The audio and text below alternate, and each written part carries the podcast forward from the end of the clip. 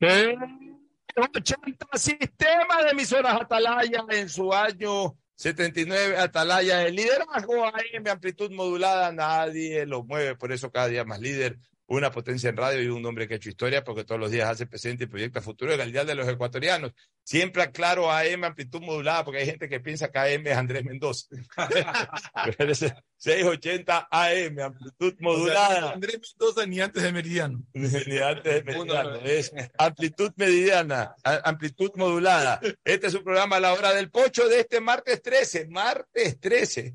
Un día cinematográfico, esto es martes 13, pero que no quede sino ahí en cinematografía. Que usted, amigo oyente, no pierda la motivación, no pierda el entusiasmo, no pierda el deseo de salir adelante en esta jornada de martes, que es tan similar a la del lunes o a la del miércoles, a la del lunes 11 o a la del miércoles, eh, perdón, a la del lunes 12 o a la del miércoles 14. Martes 13 simplemente fue una eh, una expresión cinematográfica de una película, era, ¿no? Martes 13. era viernes 13. Y era realmente viernes 13. ¿Por qué, por qué entonces la, ya, ya nos vas a explicar, eh, Fernando? ¿Por qué la, la, la, la, gente cambió esto a martes 13 y lo hizo como un día medio fúnebre, cuando realmente no lo es? Es simplemente eh, un pensamiento que, que por ahí se divulgó, que por ahí se viralizó, como dicen ahora, pero allá por los tiempos. Bueno, en todo caso, para nosotros martes 13 es lo mismo que el lunes 12 o que miércoles 14. Aquí estamos listos para trabajar, para iniciar una nueva jornada. Más bien decir que estamos muy cerca esta semana, cerramos la penúltima quincena del primer semestre, que esta semana también, no esta semana, hoy día se cierra el periodo de inscripciones desde, desde esta noche. Ya tendremos formalmente los candidatos, los que vayan a participar en la lista electoral, que son definitivamente ocho binomios en todo caso, eh, de estos ocho binomios ya no pueden aumentar, podría reducirse si alguno se retira hasta hoy o simplemente no califica, pero ya aumentar no se puede, podrían ser cambiados, eso sí, que si hubiera alguna situación que justifique un cambio de última hora hasta el momento que es el cierre, hasta el día de hoy que es el cierre de inscripciones. Pero en todo caso, pues esta elección express, sumaria, extremadamente rápida y atípica, eh, va cogiendo cuerpo pues con, con este, esta fase fundamental del proceso electoral, cuál es el cierre de las inscripciones de candidaturas para la presidencia y para la Asamblea Nacional. Pero antes de darte el paso para tu saludo, Fernando Flores Marín Ferfloma, comentarle a la gente que estoy apenado, no, nada, nada trágico, nada grave, pero de todas maneras no me deja de causar pena y hoy día hablé con él, lo llamé. Ayer mi, nuestro queridísimo amigo y, y, para mí el hombre que transformó al fútbol ecuatoriano como Dusan Draskovic, el profesor Dusan Draskovic, trabajando. Tiene, tiene más de 80 años, pero se sigue manteniendo con lo que él sabe y siempre hizo, que fue dirigir fútbol. Él trabaja para la Universidad Católica Santiago de Guayaquil, es profesor de fútbol en la Universidad Católica. Y ayer entrenando como suele hacerlo, eh, parado al pie de, de, la raya, de, la raya lateral de la cancha, eh, o sea, porque incluso a él le gusta estar ahí, dirigir. Ya, ya todos conocemos a Dusan cómo es enseñar. Eh, ha tenido un accidente muy parecido al tropezón que tuvo el jugador del Delfín con, con Farías. Asimismo, en, en, la, en la fogosidad de una jugada, cerca de donde estaba Dusan, un jugador por ahí este, tropezó con Dusan, aparentemente un, un, jugador muy fuerte, muy alto, tropezó con Dusan, lo, lo elevó en la caída, pues Dusan tuvo una mala caída y se ha fracturado el, fémur. Tiene fractura de fémur, eh, nuestro querido Dusan, y obviamente tendrá que ser intervenido quirúrgicamente en la próxima semana, según dicen los, galenos. Dusan apenas ocurrió esto, pues fue trasladado en ambulancia al hospital de Monte Sinaí. No sé por qué de la católica van al hospital Monte Sinaí. Hubiesen, de repente por emergencia lo hubiesen llevado al mismo hospital de los Seibos o al Hospital Bernaza, que están más cerca del Hospital de Monte Sinaí, pues llevarlo al Hospital de Monte Sinaí, la verdad, eh, no entiendo esa logística. Y eh, eh, ya cerca de la noche, de la medianoche, lo han trasladado al Hospital Luis Bernaza. Hoy que me enteré gracias a un Facebook que ha publicado uno de sus más íntimos colaboradores de siempre, Joaquín López Chávez, también ex colaborador de Atalaya. Este, ahí, ahí me informé del asunto, lo llamé temprano a Dusa está con su celular en mano. Me explicó que ayer no pudo, eh, no pudo dormir en habitación, sino que tuvo que hacerlo en, en, emergencia porque no había cama disponible en el Hospital Bernaza. Seguramente hoy día ya lo trasladarán o lo habrán trasladado para este tema, de, de que tenga pues obviamente ya su reposo en una habitación. Este, le han hecho los exámenes necesarios y aparentemente han encontrado una fractura en el fémur no sé si en el primer tercio o en el segundo tercio del fémur. Afortunadamente, esas lesiones en personas además ya de la edad de Dusan, ese tipo de lesiones pueden causar una ruptura de la cabeza del fémur y esa sí es una operación mucho más compleja para una persona adulta mayor. Pero en todo caso, aquí no ha ocurrido eso. Eh, lo van a operar la próxima semana.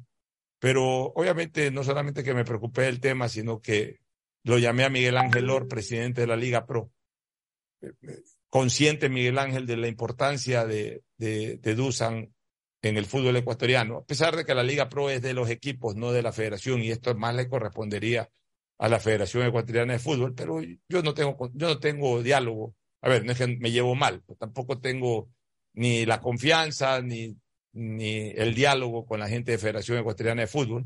Sí lo tengo con Miguel Ángel Lor, lo llamé a Miguel Ángel, inmediatamente aceptó ponerse, poner a disposición a la Liga Pro para, para conocer y dar soluciones a los problemas inmediatos que pueda tener esta situación de Dusa. Eh, qué bueno, qué bueno, Miguel Ángel es un hombre realmente entregado a la causa del fútbol ecuatoriano. Qué bueno que Miguel Ángel inmediatamente haya reaccionado de manera positiva y eso ya nos permite pensar de que va a estar respaldado en lo económico y en todo tipo de atenciones nuestro querido Dusan Draskovic a quienes deseamos una pronta recuperación, pero no queríamos dejar de señalar esta situación que realmente sí nos preocupó en la mañana de hoy. Ahora sí, el saludo de Fernando Edmundo Flores Marín, Ferfloma al país. Fernando, buenos días. Eh, buenos días con todos, buenos días, Pocho. Lamento mucho escuchar lo que ha sucedido con Dusan, que es una persona a la que aprecio y estimo muchísimo. Eh, he tenido el gusto de hablar con él muchas veces, de hablar una amistad, no de frecuentarnos, pero conversar y de, eh, siempre fue una persona muy, un amigo muy, muy respetuoso, cariño muy especial para mi hijo Fernando, que tuve la oportunidad de entrenarlo en algún momento. ya lo quería poner hasta en la selección. lo quería llevar. No sé. ¿Qué te decía de Fernando? Un no, decía. Sí, sino que él me decía que tenía desarrollo holandés, porque Luzan, creo que Fernando tenía 14 o 15 años y lo, lo, lo quería llevar a, en la sub-17, pero me decía que tenía desarrollo holandés. Le decía, ¿qué es eso de desarrollo holandés? Me decía, mira, eh, Holanda, menos 15 años, nunca gana nada. 17 años crecen y ganan todo.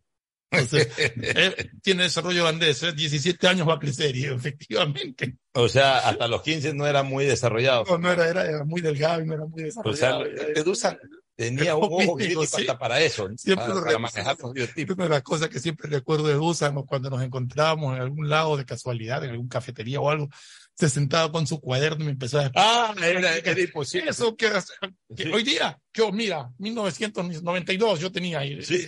Y me empezó a era imposible sentarse a comer.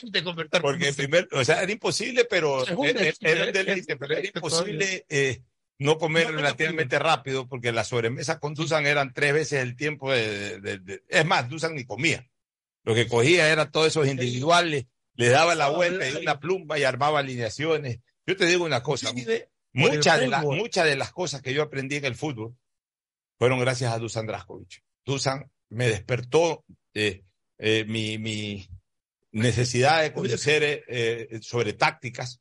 O sea, hablando yo con Dusan, aprendí a ver el fútbol desde lo táctico y obviamente sobre la base que yo escuchaba de Dusan, de lo que me explicaba Dusan, también ya comencé a abrir mi, mi, mente hacia otros pensamientos eh, desde el punto de vista táctico. Yo lo que no caí, no caí nunca en el análisis táctico es en esto que yo llamo la geometría. O sea, ya que comienzan demasiado con, unos esquemas rígidos a quererlos explicar. Eso no. Pues Dusan me enseñó a ver fútbol. Dusan me enseñó a cómo parar un equipo en la cancha para recuperar el control de la pelota y luego para llevarla hacia el arco rival, que es lo que uno tiene que aprender en el fútbol. El resto es geometría. Dusan me, me aplicó la genética inversa o al revés. Te voy a, te voy a contar una anécdota. Me pasó una vez. Íbamos a jugar fútbol, no me acuerdo, era un campeonato. La gente del club español iba yo. Y, y Dusan llegó. No sé por qué, pero Dusan apareció por ahí y le pedí nosotros, y dada la confianza que tenía con Dusan. Dusan, dirigiendo tú. Oye, acá yo dirijo, dijo Dusan, perfecto, contento. Entonces, eh, eh, para dar la alineación, entonces decía, mira, este man es volante, yo juego de acá. Y me queda viendo y me dice, no, tú al arco. Yo soy central o volante, Dusan. Me dice, no, tu hijo arquero, tú arquero, al arco. y te mandó al arco. Y tú eras arquero también. Oye, ya para terminar este Dusan, porque con Dusan hay mil y un anécdotas. Un buen día. Tú debes conocerlo a, Guacho, Guacho, vaya, se me, se me olvidó ahorita el apellido de, el que era decano de, de la Facultad de Economía de la Universidad Estatal. Guacho, ah, se me olvidó en este momento el apellido. Era Guacho Aguirre. Eh, se me olvidó el apellido, pero era decano de la Facultad de Economía de la Universidad Estatal y era muy amigo o es muy amigo de, de, de, Clever Chica. Ya, y, y, entonces viene eh, Guacho y le dice a Clever, oye, dile a Pocho que nos dirija al campeonato de, de la universidad. Y Clever me dice, y a mí sí me gustaba eso, yo había dirigido la facultad de, de medicina en la católica cuando yo estudiaba medicina.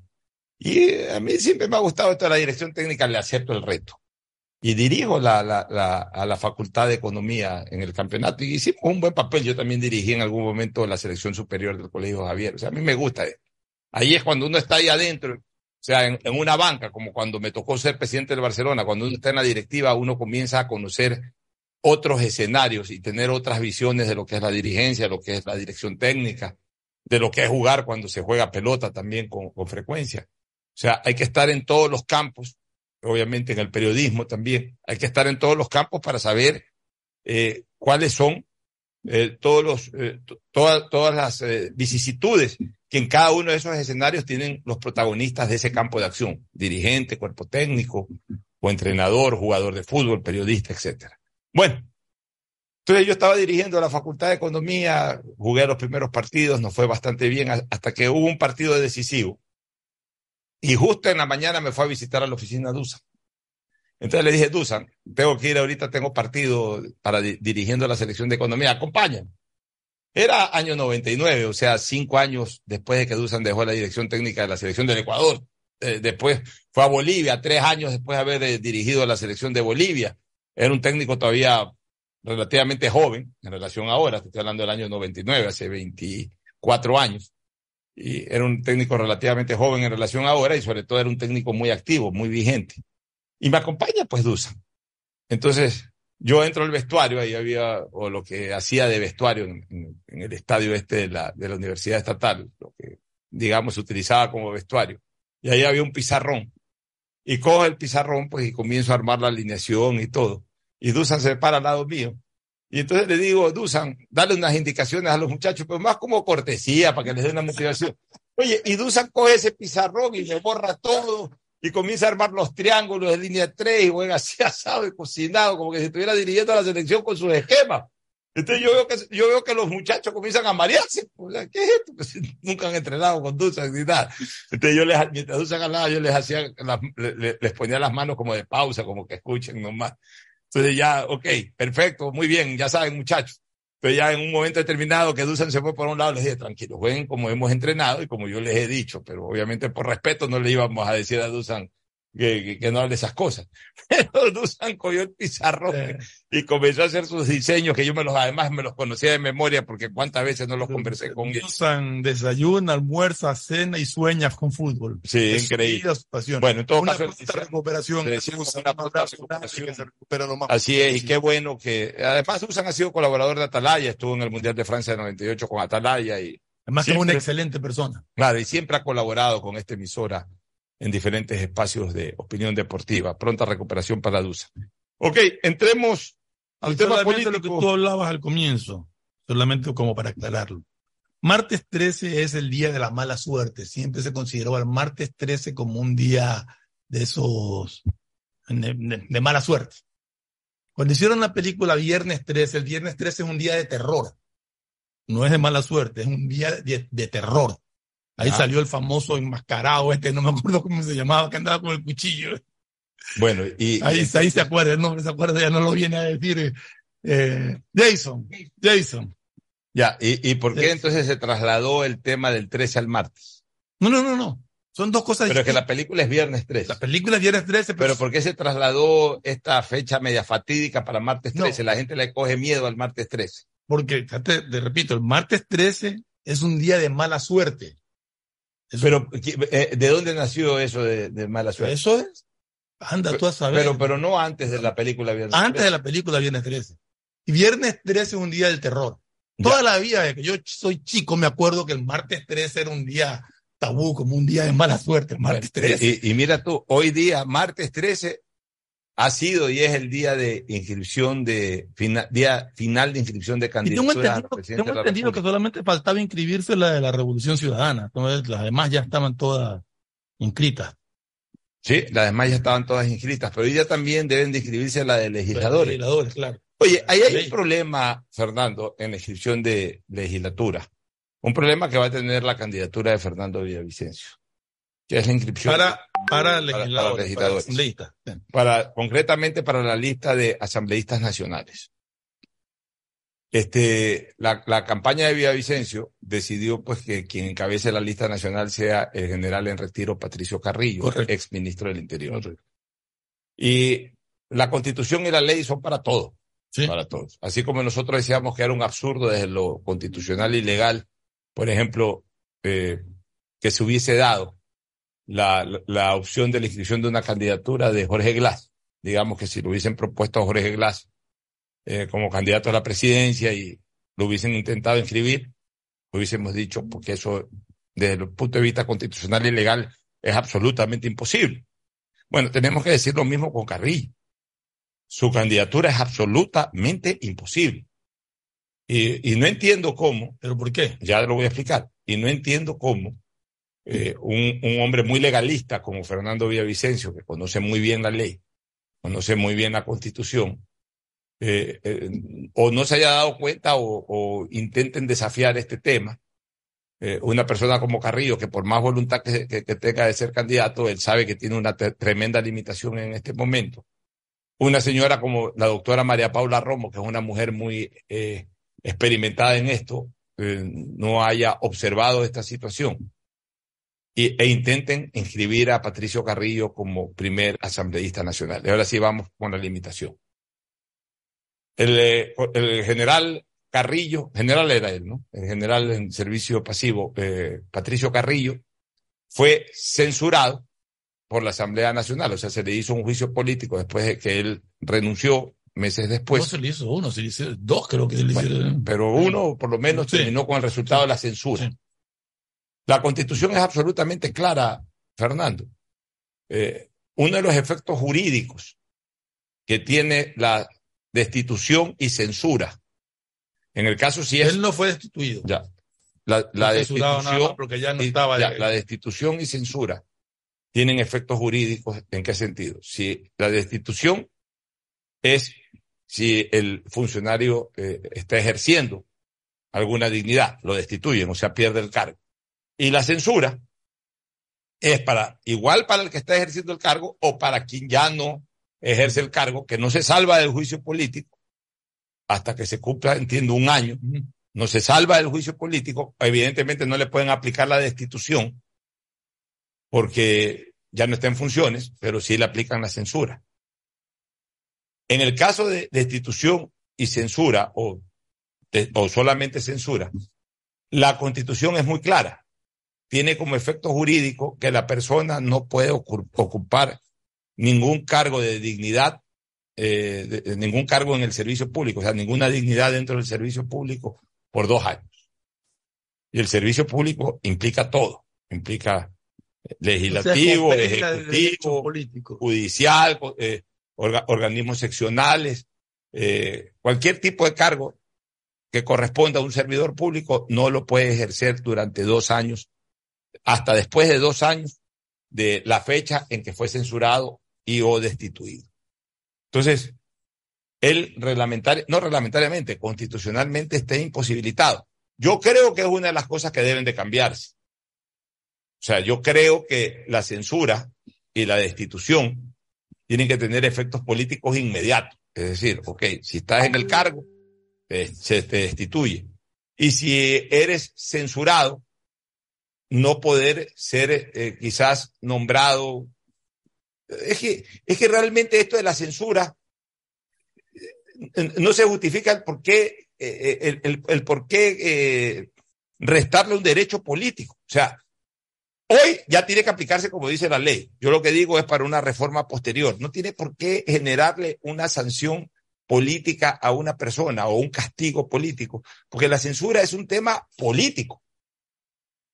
No es un tema, eh, eh, eh, es una decisión política, no es una decisión jurídica, no es que tú has cometido un delito, pero si tú has cometido un delito, la justicia te declara con lugar la comisión de ese delito, te sanciona, entonces tú, obviamente dentro de, tu, de tus sanciones está la privación de la libertad, está el hecho de no poder volver a ser candidato nunca más o durante un tiempo. Y ya, y eso ya con sentencia ejecutorial. Ya con sentencia ejecutorial.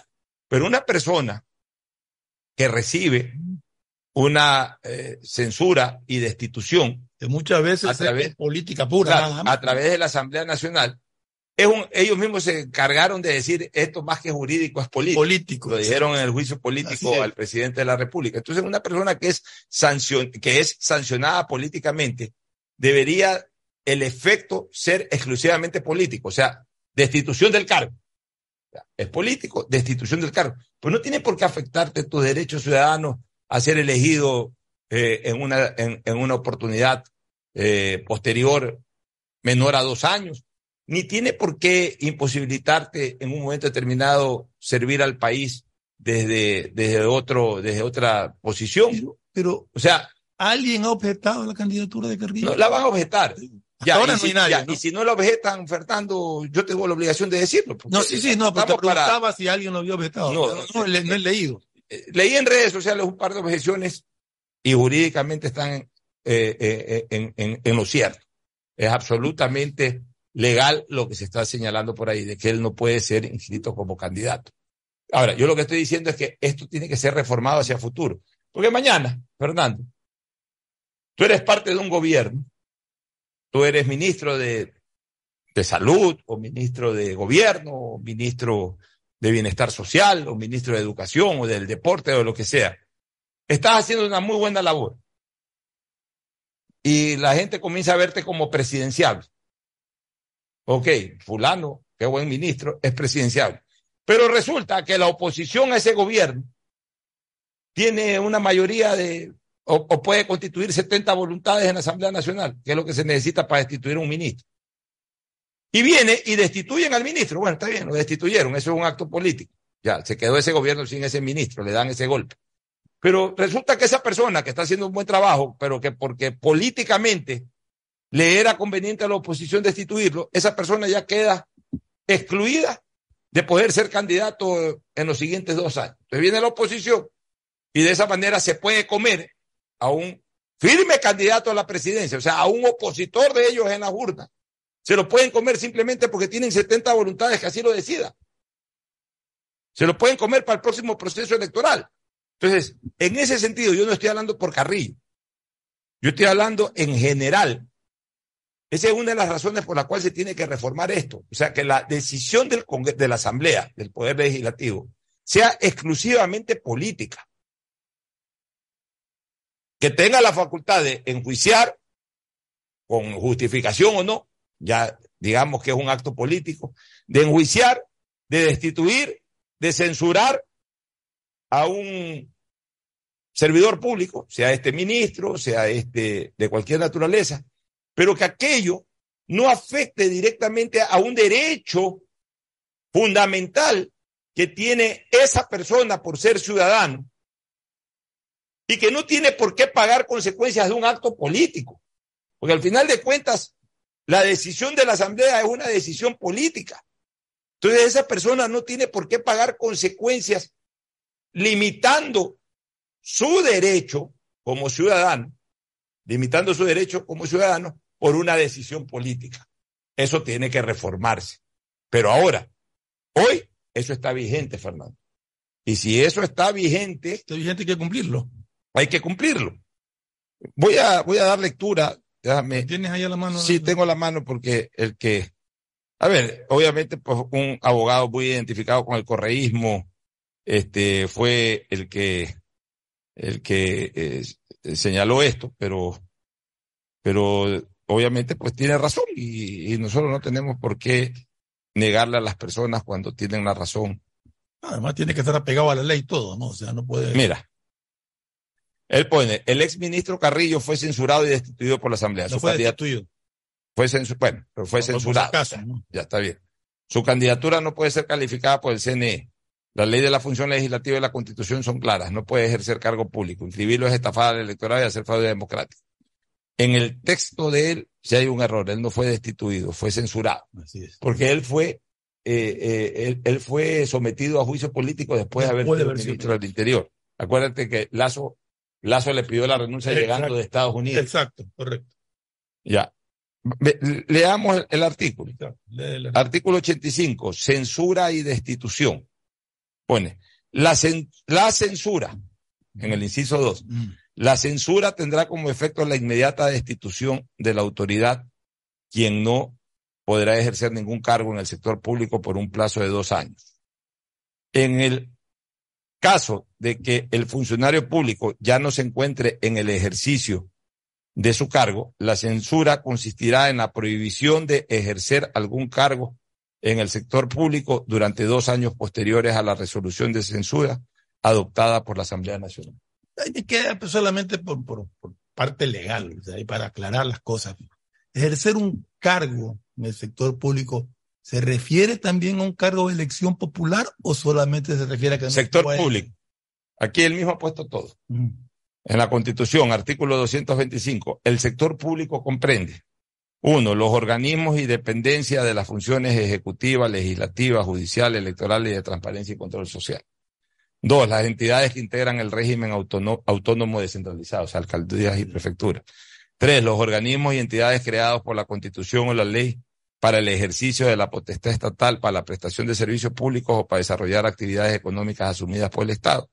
Cuatro, las personas jurídicas creadas por acto normativo de los gobiernos autónomos descentralizados para la prestación de servicios públicos. O sea, en el uno está los organismos y dependencias de las funciones ejecutiva, legislativa, judicial, electoral, transparencia y control social. Y aquí pone que es servidores y servidoras públicas. Pone, serán, el artículo 229 de la Constitución, serán servidoras o servidores públicos todas las personas que en cualquier forma o cualquier título trabajen, presten servicios o ejerzan un cargo, función o dignidad dentro del sector público. Está claro, O sea, no puede ser candidato. está claro, está muy claro. El, el, el, el proponerlo como candidato, bueno, lo propusieron. Si digamos que hicieron la primaria y salió, salió.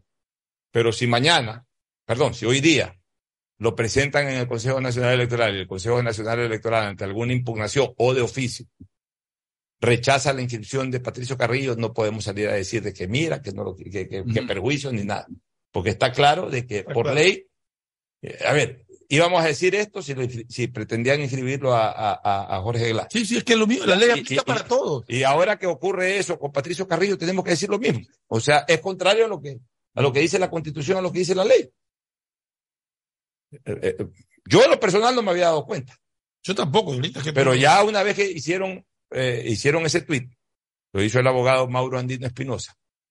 Ah, que es este abogado aliado al corregismo, pues sí, ya no es problema de, de la ley. O sea, Pero- mientras pero lo no es argumente que en lo- ley y, y tiene toda la razón, No es que lo dice, o sea, se equivoca al decir que fue destituido porque no fue destituido. pero para, para, Pero de para fondo, efectos de fondo de lo que está ahí, de lo que él ha anexado, que son todos estos artículos de la, la Constitución, está muy claro, no puede ser candidato. no puede ser candidato. Y lo que me extraña es que eh, una persona muy acuciosa en esto, como Fernando Villavicencio, no lo haya observado. Que María Paula Romo, que está de todas maneras atrás de, de todo lo que tiene que ver con el movimiento Construye, eh, no lo haya observado. Y obviamente el propio general Carrillo, que es un hombre que también está inmerso en el sistema jurídico ecuatoriano, a pesar de que no es abogado, pues ha sido ministro de Estado y todo. Por lo menos esto que es básico, de, de- de- debió saberlo. Entonces, eh, ahora, insisto, que esto debería ser reformado, me parece un acto de injusticia, Me parece que es una normativa injusta. Debe de ser reformado. Ojalá algún día lo reforme. Pero hoy está. Y si hoy está, es una limitante absoluta. Tiene que aplicar. Ni siquiera interpretativa. Ahí no hay interpretación de no, que mira, que sí se puede, que por aquí, que por allá. No. Eh, está contra derecho. Lamentable por el general Parrillo, que es un hombre de honor, es un hombre serio creo que hubiese sido un buen respaldo para la candidatura de Fernando Villavicencio, pero la ley es la ley y la constitución es la constitución para todos. Sí.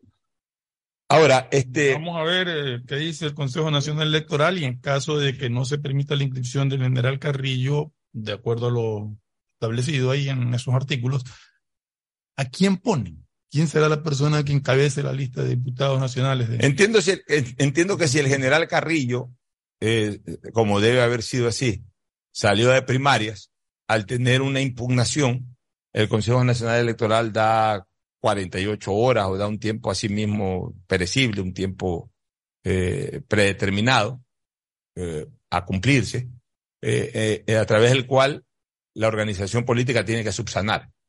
Ya sea, pues, digamos que la segunda persona que en esas primarias quedó para optar por el, por el cargo de, o por el primer puesto en la lista, o de repente hacen otras primarias para, para poner a una persona que lo reemplace. Ya el mecanismo, el mismo Consejo Nacional Electoral tendrá que determinarlo, pero, pero evidentemente, pues una persona que es inscrita y cuya candidatura no es admitida, lo que la ley sí permite es a la organización política subsanar el problema.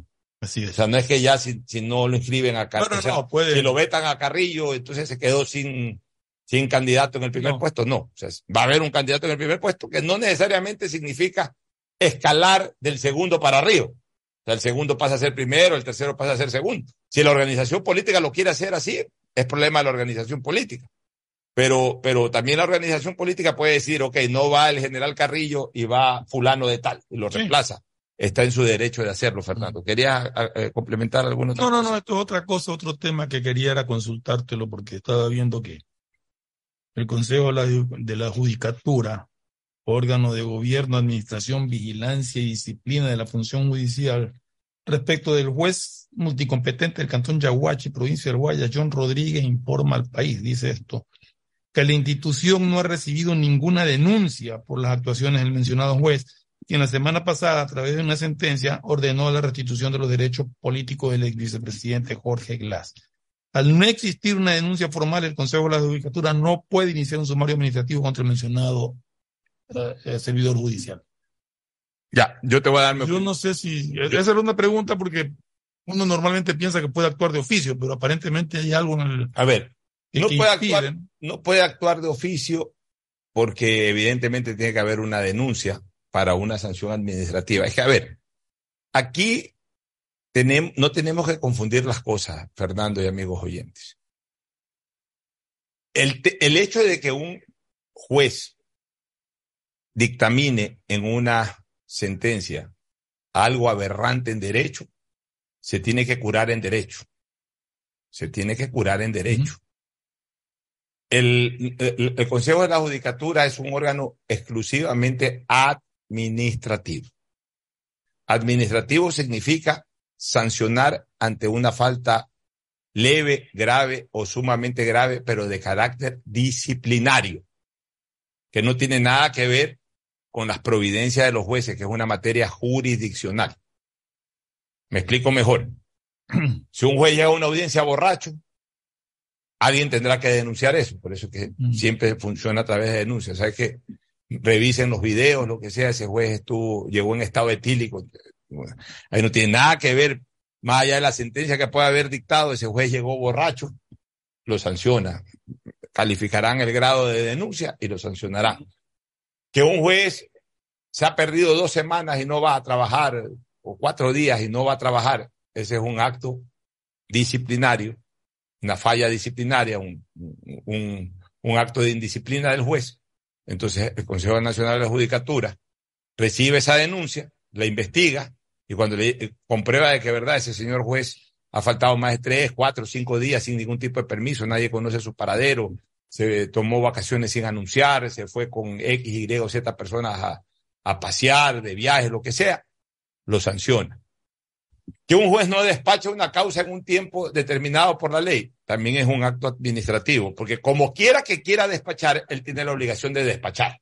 O sea, el Consejo de la Judicatura no se mete en qué despachaste, sino si lo despachaste dentro de un tiempo o no lo despachaste dentro de un tiempo. Eso corresponde sancionar en caso de que haya una denuncia y se compruebe de que un escrito fue presentado eh, tal día y se ha tomado un mes en despachar cuando la ley le exige que lo tenga que hacer, por ejemplo, en X cantidad de días. Por eso también puede haber una sanción. Para mencionarte tres ejemplos de cuáles son los actos indisciplinarios. De ahí, lo que provea un juez, así sea algo aberrante en derecho, pero lo que provea un juez solo se cura en derecho. ¿Y qué quiere decir? Solo se cura en derecho. Se cura en derecho de que una autoridad de instancia superior revoque en derecho ese, esa providencia aberrante del juez de primera instancia. Ya, entonces, obviamente cuando hay una decisión, sea aberrante o no, el perdedor siempre apela. Ya, entonces, el que apela sube el caso a una instancia superior para que sea tratado.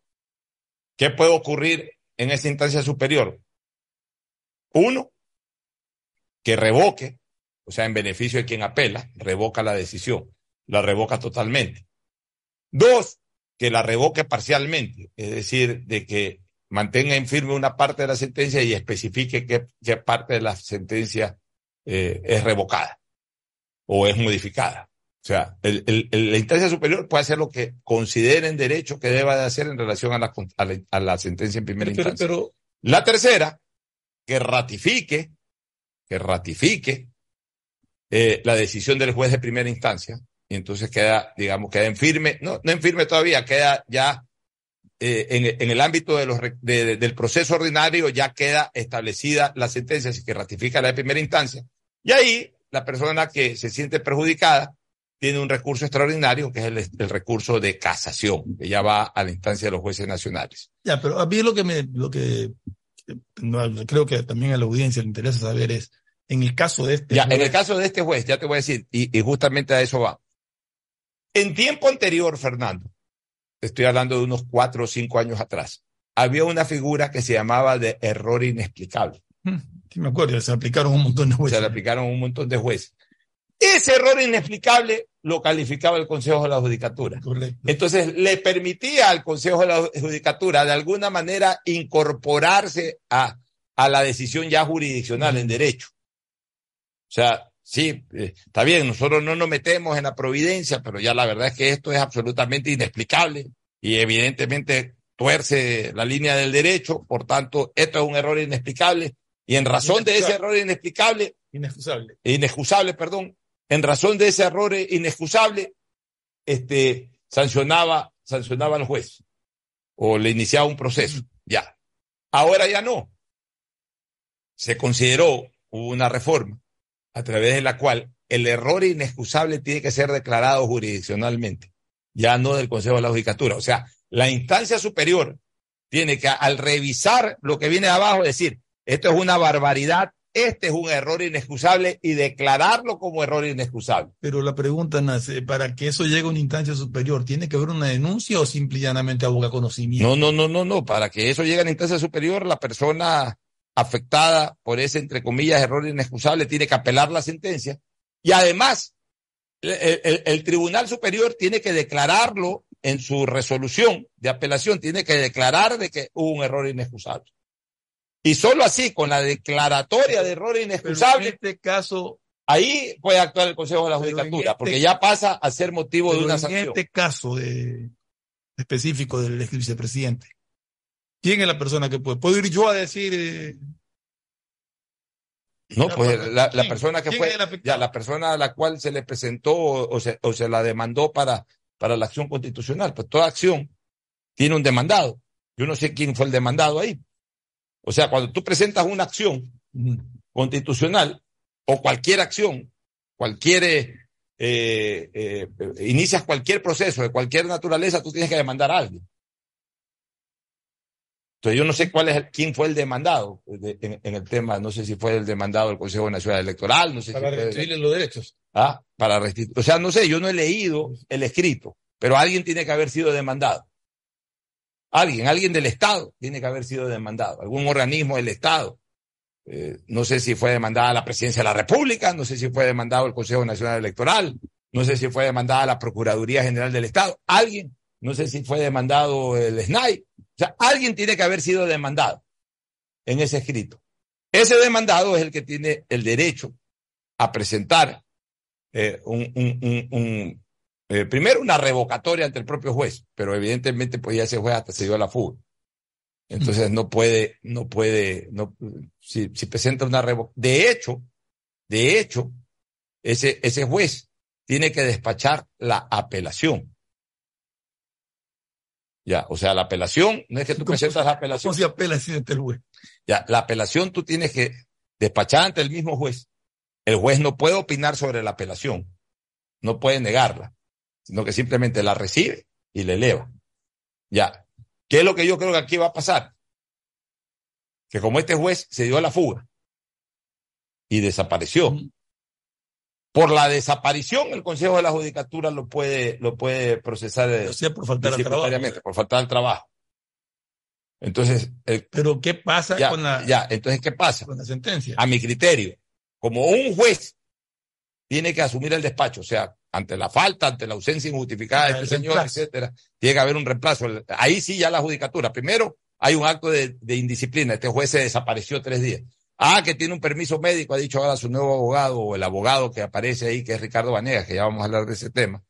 Ok, que justifique la ausencia. Ok, mientras justifica la ausencia, aparece otro juez que lo reemplace temporalmente. Y si ya ese juez se fue de, del despacho, o sea, fugó, o no, o no le aceptan la justificación y consideran que es un acto disciplinario y lo, lo sancionan, eh, ya sea con la terminación de su vínculo al sistema judicial o, o con algún otro tipo de sanción, igual otro juez tiene que asumir el cargo. Ese juez asume la causa. ese juez. solamente lo asume para despacharla. Cuidado, ese juez si tiene una solicitud de revocatoria, pues revocarlo. Hay que ver qué ha presentado la parte demandada. Si la parte demandada eh, eh, interrumpe, interrumpe el, el periodo para que se ejecutoríe la sentencia con la presentación de un escrito, por ejemplo, pidiendo la revocatoria. Ok, pide la revocatoria, el juez la niega. Digamos que el juez no niegue la revocatoria, sino que revoque, perfecto. Y si la niega, ahí presentas la apelación. Incluso puedes presentar también un escrito de, de ampliación y aclaración. Ya, pero, que, Es un, que, es un recurso, no es un recurso vertical, sino que es un recurso horizontal. Y después puedes presentar el, el recurso vertical que corresponde, que es el de la apelación para que lo traten arriba. pero, pero el prevaricato es un delito con pena privativa de la libertad. Ya, el prevaricato es un delito con pena privativa de la libertad. Sí. ¿Quién establece que hubo prevaricato? Ya, no, el, prevaricato, a ver, el prevaricato, alguien va, a ver, ahí, o alguien va y denuncia a la fiscalía, que puede ser la parte afectada también. Que ya lo hicieron, me imagino, porque la fiscalía intervino. O la fiscalía sí puede actuar de oficio, porque la fiscalía se enteró de un delito. Ya, ok. O sea, el, Consejo de la Judicatura no puede actuar así nomás de oficio. Porque necesita conocer una denuncia sobre un acto de, de indisciplina, salvo que salga en la televisión el video de un juez borracho. Ya, sale borracho. Entonces, bueno, entra a averiguar de oficio qué ha pasado, entonces informa y, ahí actúa.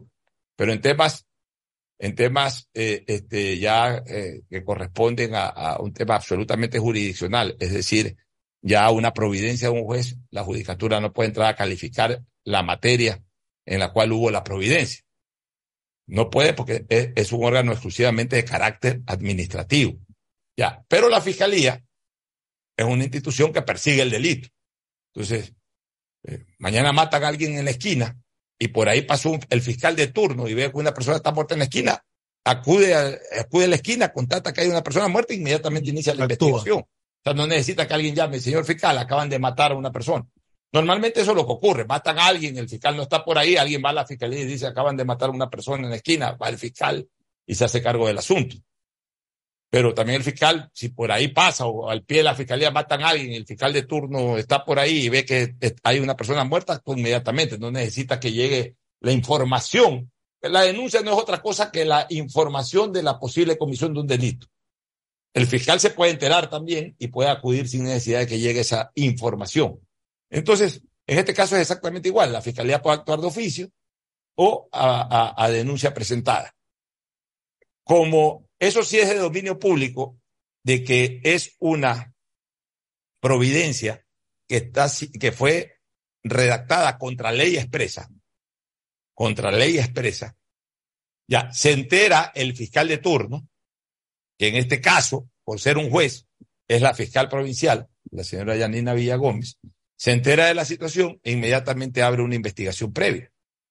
Y dentro de esa investigación previa le pidió a la jueza natural de los jueces, que es la presidenta de la Corte Provincial de Justicia, la señora eh, Gallardo, la señora jueza Gallardo, que obviamente pues eh, ordene las, eh, las primeras acciones dentro de la investigación previa, entre ellas el allanar el domicilio de este señor juez de, de la ciudad de Milagro. Ya, pero, pero ahí sí la fiscalía puede actuar. ¿Y puede actuar por qué? Recién ahora. Porque va a actuar sobre un caso de prevaricato en acción constitucional que estaba bloqueado, que estaba blindado por la propia Corte Constitucional tiempo atrás. Pero justo 24 horas antes, ya hubo una resolución que seguramente está publicada en el registro oficial y que la hace ya absolutamente válida en el sentido de que nuevamente eh, podría tipificarse la acción de prevaricato en el caso de que un juez actúe totalmente contra ley, contra ley expresa o contra norma expresa, aún en materia constitucional. Entonces, por eso es que ha actuado la fiscal. No sé si quedó más o menos está claro. Está claro, está, bastante claro el, ahora, tema. Vamos a ver qué pasa con. Ahora, este Fernando, lo que sí me llamó ayer la atención, ya después de la pausa vamos con, con, con tema electoral. Lo que sí me llamó ayer la atención fue haber conocido de que el ex asambleísta Ricardo Vanegas Cortázar asume la defensa de, este juez de Milagro. ¿Y por qué me llama la atención? Primero porque Ricardo Vanegas ha estado marcando distancia con el correísmo. De hecho, pues prácticamente se convirtió en el principal defensor junto al propio Vicencio del, gobierno del presidente Lazo en el tema del juicio político. Uno. Dos, porque Ricardo es un hombre que ha venido actuando siempre enmarcado en el derecho. Y ojo con una cosa, hay dos principios fundamentales que tienen que ser respetados. El uno, que toda persona tiene el legítimo derecho a la defensa. O sea, no es que ah, que porque cometió esa cosa, entonces no tiene derecho a defenderse. Todo el mundo tiene derecho a defenderse. Cualquier inculpado tiene derecho a defenderse. O sea, eso es hasta obligación, porque si no, no se estaría cumpliendo con el debido proceso. O sea, ese juez, como cualquier otra persona que es inculpada por un tema penal, tiene el derecho a ejercer, tienen derecho, el derecho a ejercer su defensa. O sea, nadie puede ser nadie puede ser procesado sin permitírsele una defensa. El Estado hasta te la aporta. Cuando no tienes cómo pagar un abogado, después eso hay los abogados de oficio, hoy se llaman defensores públicos. Ya. Y lo segundo, todo abogado tiene pleno derecho a decidir qué causa defiende. O sea, tampoco eh, nadie está limitado para hacerlo. O sea, eh, defender a una persona, a un juez o a cualquier otra persona inculpada, por más que visiblemente sea culpable, responsable, lo que sea, pero en el ejercicio de la legítima defensa, tú como abogado tienes el derecho en tu ejercicio, en tu libre ejercicio profesional, de decidir si lo defiendes o no lo defiendes. O sea, aclaremos esos principios que son fundamentales y que no son discutibles. Pero, ¿por qué a mí me llamó la atención lo de Ricardo Vanegas? Porque Ricardo Vanegas es un hombre público, es un hombre que viene ejerciendo un cargo de asambleísta, es un hombre que está inmerso en el legítimo derecho, eh, eh, eh, que defiende o que siempre se ha mostrado defensor del derecho como tal. Entonces, más allá de que tiene la posibilidad que ya le acabo de explicar de él decidir a quién defiende y a quién no defiende, sí me parece raro, sí me parece sorpresivo por lo menos, no ilegal, pero sí sorpresivo, que un hombre que viene haciendo función pública, hoy en el pleno ejercicio eh, profesional como abogado, decida defender a una persona que ha atropellado totalmente el derecho en calidad de juez. O sea, sí me parece raro. O sea, cualquier abogado puede decidir eh, defenderlo y si no hay un abogado privado que lo haga, porque no se quiera meter en ese problema, el Estado tiene la obligación de ponerle un defensor público al señor juez o al abogado juez de Milagro que tomó esta decisión. Pero sí me parece raro que una persona que acaba de cumplir altas funciones de Estado, como el ser legislador, haya tomado la decisión de entrar a defender a un juez que de manera evidente atropelló el derecho. Me parece raro, salvo que haya un fondo político atrás de esto, salvo que don Ricardo Vanegas Cortázar haya dado, haya dado un giro de 180 grados y ahora quiere acercarse al correísmo y diga, ¿sabes qué? Yo cojo esta causa, defiendo esta situación, voy, voy poniéndome el, ya no, ya, ya no podemos hablar ya la camiseta verde, porque ya no son verdes ellos, ahora son creo que fucsia o blanco, no sé, bueno.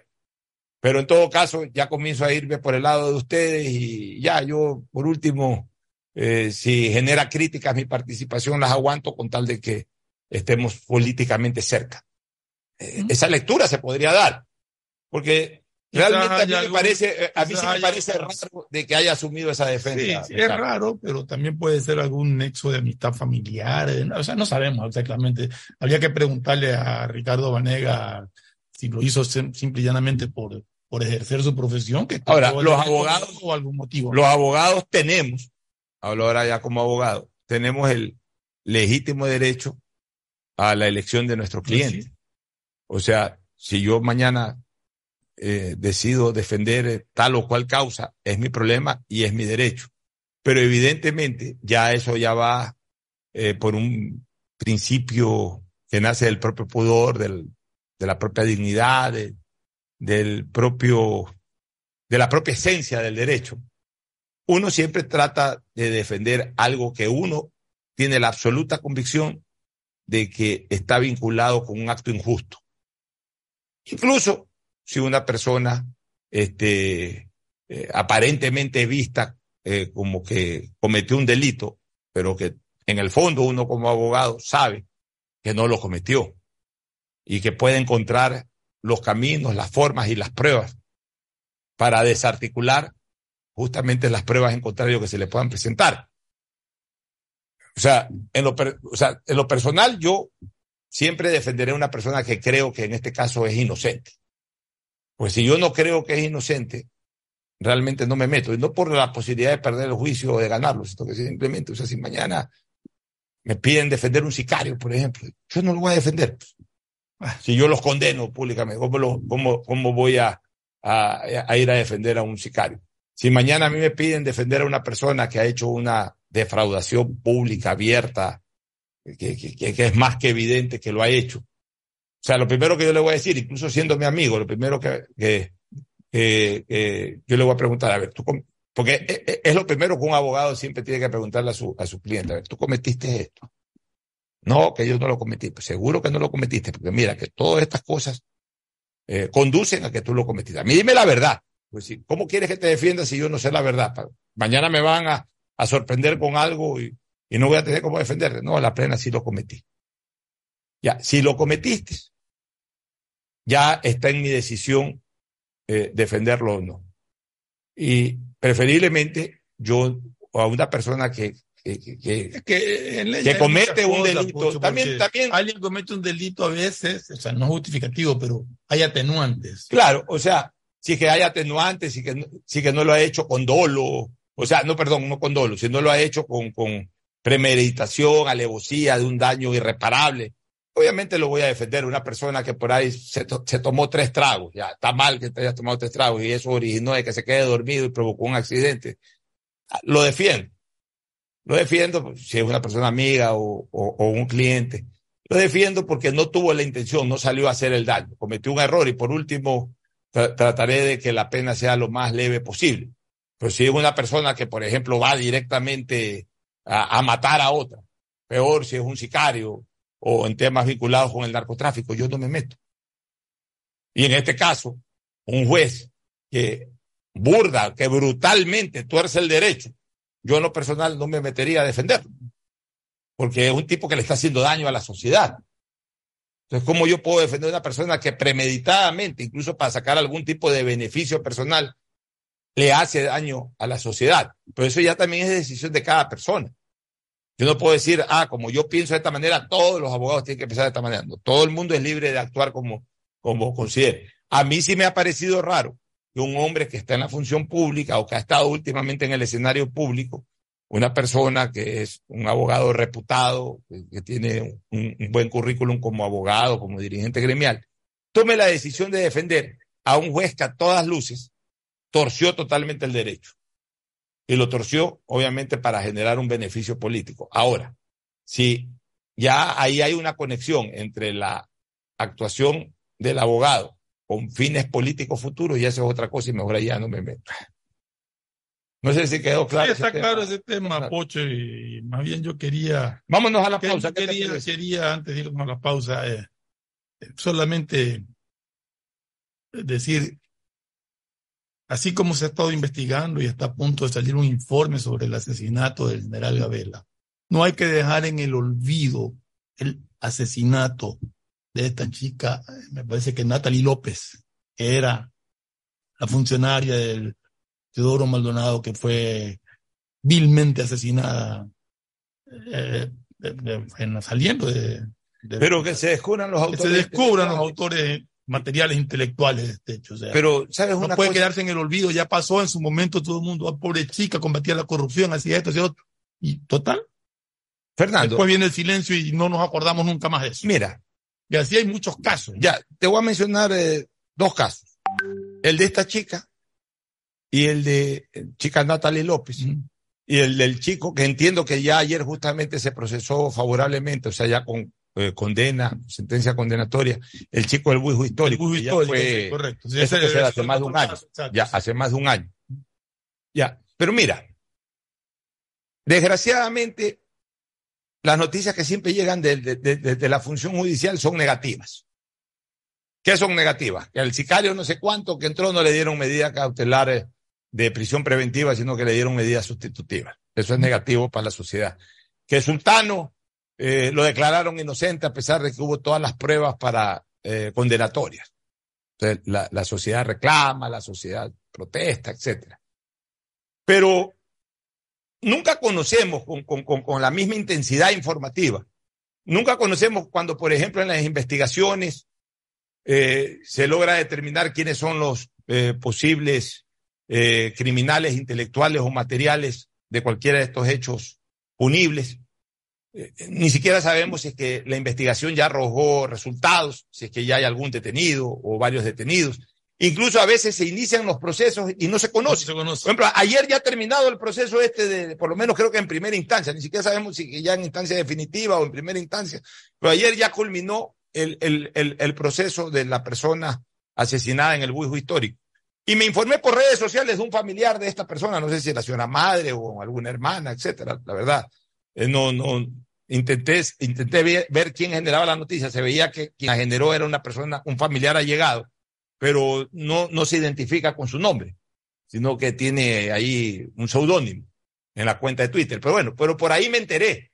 ¿Por qué la función judicial o las instancias de comunicación del Estado no señalan? Eh, se detuvo a los asesinos de, la persona que fue eh, eliminada o que fue victimizada, o victimada, perdón, que fue victimada en el bujo histórico.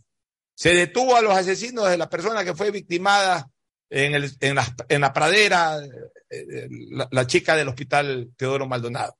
Se inició el proceso contra los, contra los presuntos criminales de este acto. Se sentenció este acto. O sea, no sabemos, los ciudadanos no sabemos. No sabemos. Siquiera si existen ya culpables, o por lo menos presuntos culpables. No sabemos cuando se los sentencia. No sabemos absolutamente nada. Lo, único que, lo, último, lo, lo, primero y último que nos queda es que mataron a la pobre chica del hospital de Oro Maldonado o que mataron al pobre muchacho del bujo histórico. Pero de ahí en adelante no sabemos nada. Entonces yo creo que la, la colectividad, así como es alarmada por ese tipo de noticias, también tiene que ser informada sobre el desarrollo de esos procesos. Por eso lo traía a la memoria, porque la gente en el momento estalla y se cubre y después queda en el olvido. Y son sí, muchísimos casos que han el, quedado el, en el olvido. El, el, caso del niño del, del, del que fue victimado. Cristóbal Colón en la El, niño de la Cristóbal Colón. Entiendo que ya se procesó al, al, al, responsable, que ya fue condenado. Pues nadie sabe. Nadie sabe sobre el criminal material. Por ejemplo, el caso del chico del, del, del, del, no, del chico del niño, ah, que murió en la heladería ahí del sur. Ese fue un autor exclusivamente material, que ese fue un delincuente que robar. E, ese fue un autor material, ok. Pero nadie sabe, por ejemplo, quién fue, en primer lugar. Se sigue con esto de Juan F., Juan J. Nadie sabe quién fue. Nadie sabe de qué nacionalidad es, si es ecuatoriano o si es de otro país. Nadie sabe de qué edad es. Ya, nadie sabe, como no se conoce quién fue, sino que simplemente se sabe que han sentenciado a, nadie sabe qué tipo de antecedentes penales tenía ese tipo. Nada. O sea, lo único que supimos fue que mataron a ese pobre niño y hasta ahí llegó la noticia, digamos, formal, oficial. Pero tampoco los medios de comunicación se preocupan a veces de darle seguimiento a esto. Pero tampoco el Estado ayuda generando esa información. Ya. Eh, en el tema de, del crimen a la chica del Teodoro Maldonado o del chico del Buijo, ahí sí se supone, o por lo menos se presume, de que ha habido también un, un, criminal intelectual. O sea, no solamente el material o los materiales, sino también hubo alguna intelectualidad, o sea, alguien que provocó, alguien que ordenó, alguien que, que determinó que se ejecute ese crimen. Bueno, no se sabe nada de nada. No se sabe, en el caso del chico del buijo histórico, ya te digo, me informé ayer de que ya han sentenciado a una, a dos personas, pero por un Twitter pues no se sabe finalmente quiénes son, o sea, no, no hay un pleno conocimiento de la ciudadanía de quiénes fueron los autores materiales y, y si hubo el autor intelectual, quién fue, hasta incluso las razones por las cuales esto ocurrió, porque todo eso al final se termina descubriendo en un proceso. De esta chica del hospital eh, Teodoro Maldonado tampoco se sabe si es que ya están capturados o no los autores materiales, si es que existe o no una autoría intelectual, no se sabe nada de nada. Entonces, realmente la función judicial y el Estado en general adolece hasta de ese tipo de, de, falta de protección, de una, eh, eh, eh, no estamos protegidos en información. Simplemente nos ponen el drama, la situación dramática, el asesinato, la muerte de alguien, pero después la ciudadanía no es capaz de poderse informar sobre cuál es el resultado de las investigaciones y de la acción de la propia justicia, que a veces sí se da, pero uno no se informa, entonces uno piensa que no se ha dado. No, no sabe. Uno piensa que tal tema está impune y de repente ya no está impune. Pero uno no lo conoce, no lo sabe. Entonces el Estado también tiene que, dentro de esa lucha a favor de la seguridad ciudadana, también informar, así como uno termina conociendo las cosas negativas, también las cosas positivas, como por ejemplo el descubrimiento de los autores y el procesamiento que han tenido esos autores. Vamos a ver. Vámonos a una pausa y retornamos. El siguiente es un espacio publicitario apto para todo público. ¿Aló? ¡Felicidades! Estás participando en la llamada ganadora. Solo debes responder que necesito una promo para hacer la promo del año. que tenga muchísimos premios y que participar sea facilito. Respuesta correcta. Ahorra y gana con la promo del año de Banco del Pacífico. Por cada 25 dólares en tu ahorro programado sumas una oportunidad para participar por premios increíbles cada mes, todo el año. En marzo participa por un viaje a las Islas Galápagos. Banco del Pacífico Tu mejor jugada siempre será divertirte con Bet593. Pronósticos deportivos y juegos en línea. Regístrate ahora en bet593.es y recibe un bono de hasta 300 dólares para que empieces a pronosticar. Bet593, sponsor oficial de la Federación Ecuatoriana de Tenis, con el respaldo de Lotería Nacional. Lo viven ellos, lo juegas tú. Aplican condiciones y restricciones. Si necesitas vitamina C, no te preocupes. Pide las tabletas masticables y tabletas efervescentes de genéricos Equagen, 100% de calidad y al alcance de tu bolsillo. Cuando quieras medicamentos genéricos de calidad, siempre pide Equagen. diseño, medicina, arquitectura, comercio, turismo, nutrición, literatura, computación, psicología, trabajo social, electricidad, agronomía, animación digital. La verdad es que tenemos tantas carreras que ofrecerte que no nos alcanzan en esta cuña. Ven a la Feria de Estudios de la UCSG y descúbrelas todas. Te esperamos este 5 de agosto, de 8 a 17 horas, en la avenida Carlos Julio Arosemena, kilómetro 1 y medio. Tenemos muchas sorpresas y beneficios para ti. Universidad Católica de Santiago de Guayaquil. Nuevas historias, nuevos líderes. En CNT compartimos con todos los ecuatorianos la firma de alianzas estratégicas. Sabemos que buscas entretenimiento, estar en familia, disfrutar cada momento. Y ahora CNT te brinda lo mejor del mercado. Por eso, en marzo de este año, la estatal telefónica firmó un contrato con The Walt Disney Company para distribuir en Ecuador contenido de Star Plus y Disney Plus y así poder transmitir series, películas y deportes en directo. CNT está comprometida con la rentabilidad social en conectar vidas y a todos los hogares ecuatorianos. Por eso, cada uno de los empresarios o emprendedores pueden seguir creciendo su negocio. Y para quienes necesitan administrar información, les recordamos la alianza con Google Cloud, que tiene como fin transferir datos a través de la nube. Contáctanos para más información al 1-800-100-100. Atención al cliente. Asterisco 611, operador CNT. CNT Corporativo, arroba cnt.gov.es. Autorización número 0002. CNE, Elecciones Presidenciales y Legislativas Anticipadas 2023. Un canto al hombre universal.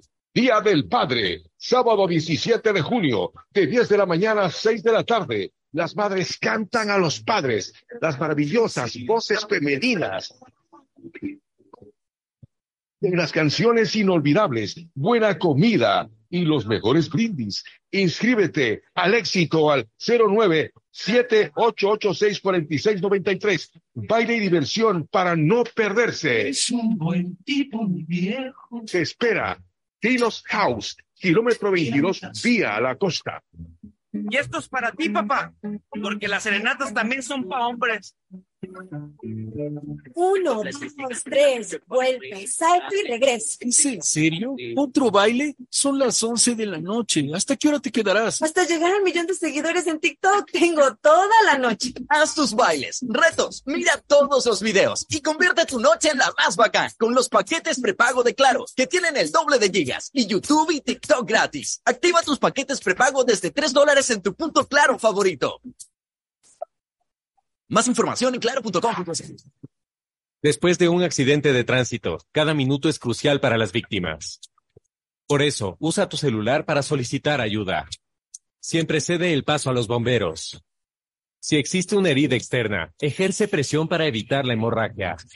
En caso de lesiones graves, espera la asistencia de paramédicos o personal de rescate. Cuida tu vida, conduce con precaución y actúa a tiempo. La prevención es la clave. Este es un mensaje del Benemérito Cuerpo de Bomberos de Guayaquil. Autorización número 0111. Elecciones anticipadas 2023 y consultas populares Yasuní Si y la placa de tu vehículo termina en 5, realiza la revisión técnica vehicular durante todo el mes de junio. Paga la matrícula y separa un turno desde las 7 de la mañana para el centro de matriculación norte, vía Adaule o sur en la avenida 25 de julio. Los sábados se atiende de 7 a 13 horas. No lo olvides. Todas las placas terminadas en 5 realizan la revisión en junio. La ATM trabaja por tu movilidad. Autorización número 2801. CNE, Elecciones Presidenciales y Legislativas Anticipadas 2020. Fortín Bingo regresó a Mole el Fortín, pero esta vez más regalón que nunca. Sí, por cada 15 dólares de compras recibes una cartilla para jugar y poder ganarte dos espectaculares autos Renault, uno para mamá y uno para papá. Además de fabulosos combos de línea blanca, juegos de muebles y cine en casa. Recuerda, Fortín Bingo para mamá y papá, la promoción más regalona del año. Porque Mole el Fortín en promociones te conviene. Auspicia en la ganga y mueblería. Amazon llega al Ecuador como nuevo aliado de CNT. Contar con la confianza de Amazon permitirá a la estatal telefónica cambiarle la vida de manera positiva a millones de ecuatorianos. CNT pone a disposición un nuevo portafolio de servicios para almacenamiento, cómputo y seguridad de la información, que además contiene nuevas funciones como analítica de datos e inteligencia artificial. Esta alianza permitirá que la corporación esté a la vanguardia de servicios tecnológicos, no solo en el ámbito local, sino también internacional. CNT está comprometida con la rentabilidad social en conectar vidas y a todos los hogares ecuatorianos. Contáctanos para más información al 1-800-100-100. Atención al cliente. Asterisco 611, operador CNT. CNT Corporativo, arroba cnt.gov.es. Autorización número 0003. CNE, Elecciones Presidenciales y Legislativas Anticipadas 2023. Viaja conectado con Internet a más de 150 países al mejor precio con el chip internacional Smart SIM de Smartphone Soluciones. Estamos 24 horas en los aeropuertos de Guayaquil y Quito, pasando migración junto al Duty Free. También en Plaza Quil, local 55, en San Borondón, en la avenida principal de Entre Ríos. Lo importante es que cuando viajes estés conectado, sin esperar conectarte un Wi-Fi. Conéctate directamente con tu chip al teléfono celular que quieras llamar a través del WhatsApp o de manera directa. No lo olvides, Smart SIMs de Smartphone Soluciones te espera en el aeropuerto con atención 24 horas al día. Todos los días puedes ganar 500 dólares y darte esos gustitos extras que quieres, como las entradas del concierto, cambio de look o comprar esa cocina que necesitas. Participa por cada 50 dólares que deposites en tu cuenta de ahorro o corriente Banco Guayaquil. Puedes ganar todos los días. Sortearemos 500 dólares diarios. Banco Guayaquil. Primero tú. Hay sonidos que es mejor nunca tener que escuchar. Porque cada motor es diferente. Desde hace 104 años, Lubricantes Full mantiene la más alta tecnología y calidad en línea de aceites para motores a diésel y gasolina. Está hecho con una fórmula especial para dar excelente protección a todo tipo de motores, evitando el desgaste prematuro de pistones, anillos y árbol de levas, ayudando a mantener limpio el motor y libre de depósitos que se forman por las altas o bajas temperaturas. Dele a su motor lo que se merece. Lubricantes Cool, la más alta tecnología en lubricación. 104 años preservando la vida de su motor. Lubricantes Cool. Cool es más lubricante.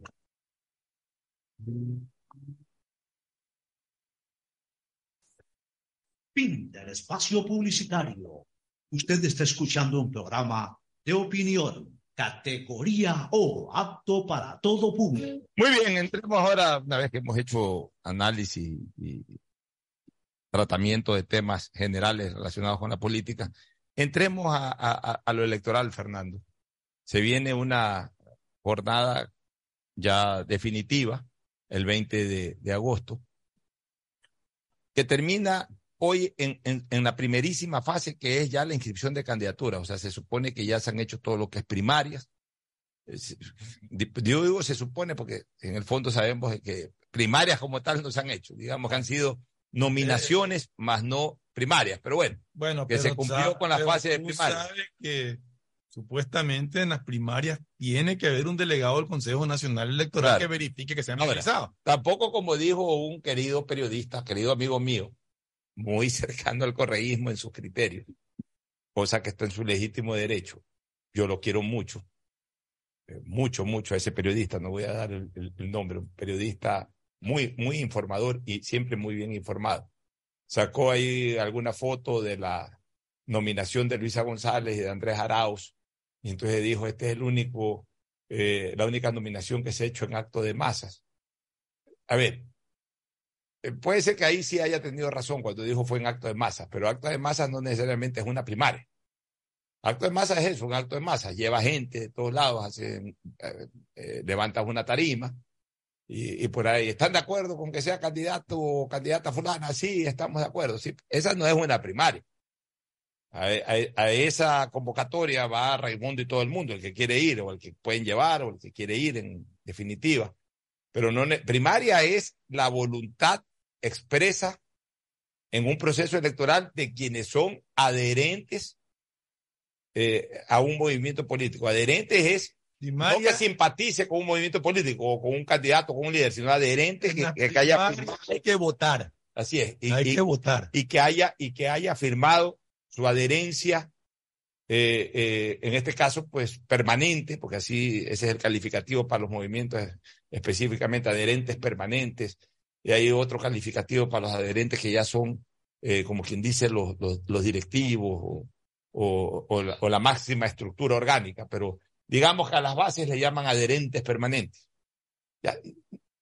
En ningún movimiento político se dio eso y mucho menos en- en- para esta elección.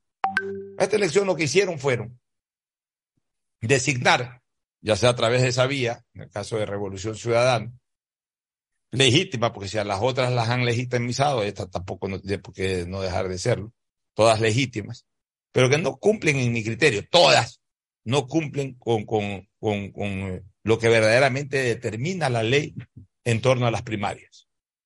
Eh, las otras organizaciones políticas lo que han hecho es, han reunido a cuatro gatos, que son miembros del directorio y han designado. Pero lo que tú estás hablando. Y han designado una invitación en, en, en, en todas, con excepción de Revolución delegado del Consejo Nacional Electoral que tiene que verificar que se realicen las primarias si no hay primaria. Entonces, ¿cómo puede ir a decir si hubo primaria? Es que, Fernando, Esa escúchame, parte- escúchame, es que desgraciadamente el mismo Consejo Nacional Electoral, no ahora, ni en la elección del 21, sino en la elección del 17 y en la elección del 13 y en la elección del 9, o desde que existe todas las primarias, creo que comenzaron con la elección del, del 2013, este, han dado pie a esto, a que las famosas primarias no sean otra cosa que eh, ni siquiera asambleas, que reuniones de dos o más personas. Eh, ninguna organización política comete el atrevimiento de solamente reunirse dos o tres. Convocan a diez o quince. Y, y, de- y después hay otras organizaciones políticas que tienen más de 15, pueden tener 50, hay otras que pueden tener 200, o hay otras que pueden convocar a mil o dos mil personas para un acto de masa, como ocurrió con doña Luisa González. Pero en el fondo, lo que verdaderamente dice la ley de las primarias no se cumple, porque no son los adherentes de un movimiento, los adherentes sí están registrados, atención, en el Consejo Nacional Electoral están supuestamente registrados todos, desde los firmantes que no son adherentes, pero por supuesto están también registrados los adherentes permanentes, los, los, estos, que, eh, eh, estos que son considerados, que, tienen otro calificativo de adherencia, pero que son supuestamente la cúpula, están registrados eh, los dirigentes en su condición de tal. O sea, todo tiene registrado el Consejo Nacional Electoral. Pero, Pero- hay, hay pero afiliados también. ¿O ya no existe? No, afiliados es para los partidos. Para los partidos políticos. Los movimientos, Los movimientos son adherentes. adherentes. Ya, ok. Pero no hay pues un verdadero mecanismo de democracia interna. O sea, no lo tiene nadie. Y en esta elección mucho menos. Porque en esta elección, y dije, ojo, no se puede decir de que la designación de Luisa González y de Andrés Arauz eh, fue una designación de primarias, por más que hayan habido dos mil, tres mil, cuatro mil personas. Fue simplemente lo que, lo que el periodista dice. La verdad es que no se equivocó en el tweet el periodista, este amigo, porque lo que él dijo fue que es en un acto de masas, no dijo en unas primarias del partido, sino en un acto de masas. Y la verdad fue un acto de masas. Pero la- las otras organizaciones políticas ni siquiera el acto de masas hicieron. Y además, las otras organizaciones políticas ni siquiera a sus afiliados los pusieron de candidatos al menos a la presidencia y vicepresidencia. Todos son invitados. Solamente Revolución Ciudadana. Sola- con excepción de Revolución Ciudadana. O sea, las cosas hay que decirlas como son, pues, todas. Jan Topic es invitado de los tres partidos políticos, pero no es afiliado, ni siquiera ha sido cercano a ninguno de los tres. O sea, nunca ha hecho una campaña al lado de los tres partidos políticos. Yo entiendo que, me imagino que socialmente va a haber conocido a Nebot. Me imagino que a Lucio Gutiérrez recién lo, lo está conociendo. Y con Jimmy Jairala, pues bueno, eh, no sé, o sea, no sé si tiene relación larga o corta, pues políticamente ninguna. Jack Topic. Este, el otro que está en, así mismo en alianza, Otto Sonne Bueno, ya ese sí venía en conversaciones con Suma, pero con Alianza, con, perdón, con Avanza, con Izquierda Democrática, tampoco es parte de esa organización política. Vamos al otro, Jaco Pérez, sí, debe haber sido conocido o algún tipo de amistad con Gustavo Larrea, pues no es parte de, de Democracia Sí, ni del Partido Socialista, ni del, entendido que del decidió la- Fuerza Popular. entendido que Pachacuti decidió apoyar ahora, a Yacu Pérez. y ahora Pachacute, que ya preveíamos eso, bueno, por lo menos de Pachacute se ha sido, pero no es que, no es que es candidato de Pachacute. No, no, no. Empezó Ya, su apoyo. Porque incluso él es, él es desafiliado, si no me equivoco, de Pachacute. Ya de los otros candidatos igual, Álvaro, eh, no es Álvaro, sino este, Daniel Novoa. Novoa. Tiene que ver con el movimiento del hermano Lenín Moreno de la 4. Invitado también. Igual y, de y de la 35 de Mover, invitado también. El propio Villavicencio. Él no es afiliado ni, ni, ni ha estado haciendo nunca política con Construye. Invitado de Construye. Bolívar Armijo de amigo, yo no sé si se ha afiliado. Ahí sí, Pero por lo menos yo entiendo que ya participó en las seccionales Exacto, por sí. amigo. Ya. Y además realmente interesa poco Bueno, pero, eh, pero es eh, candidato. lo de Bolívar pero es. Ya, pero igual es candidato. Y de ahí, ¿qué otros candidatos hay de los que no hemos mencionado? Este, Herbas. Herbas recién ahora tomó contacto Estaba, con Correa. estaba buscando partido. Aquí, o sea, todos los partidos políticos lo que han hecho es poner a alguien.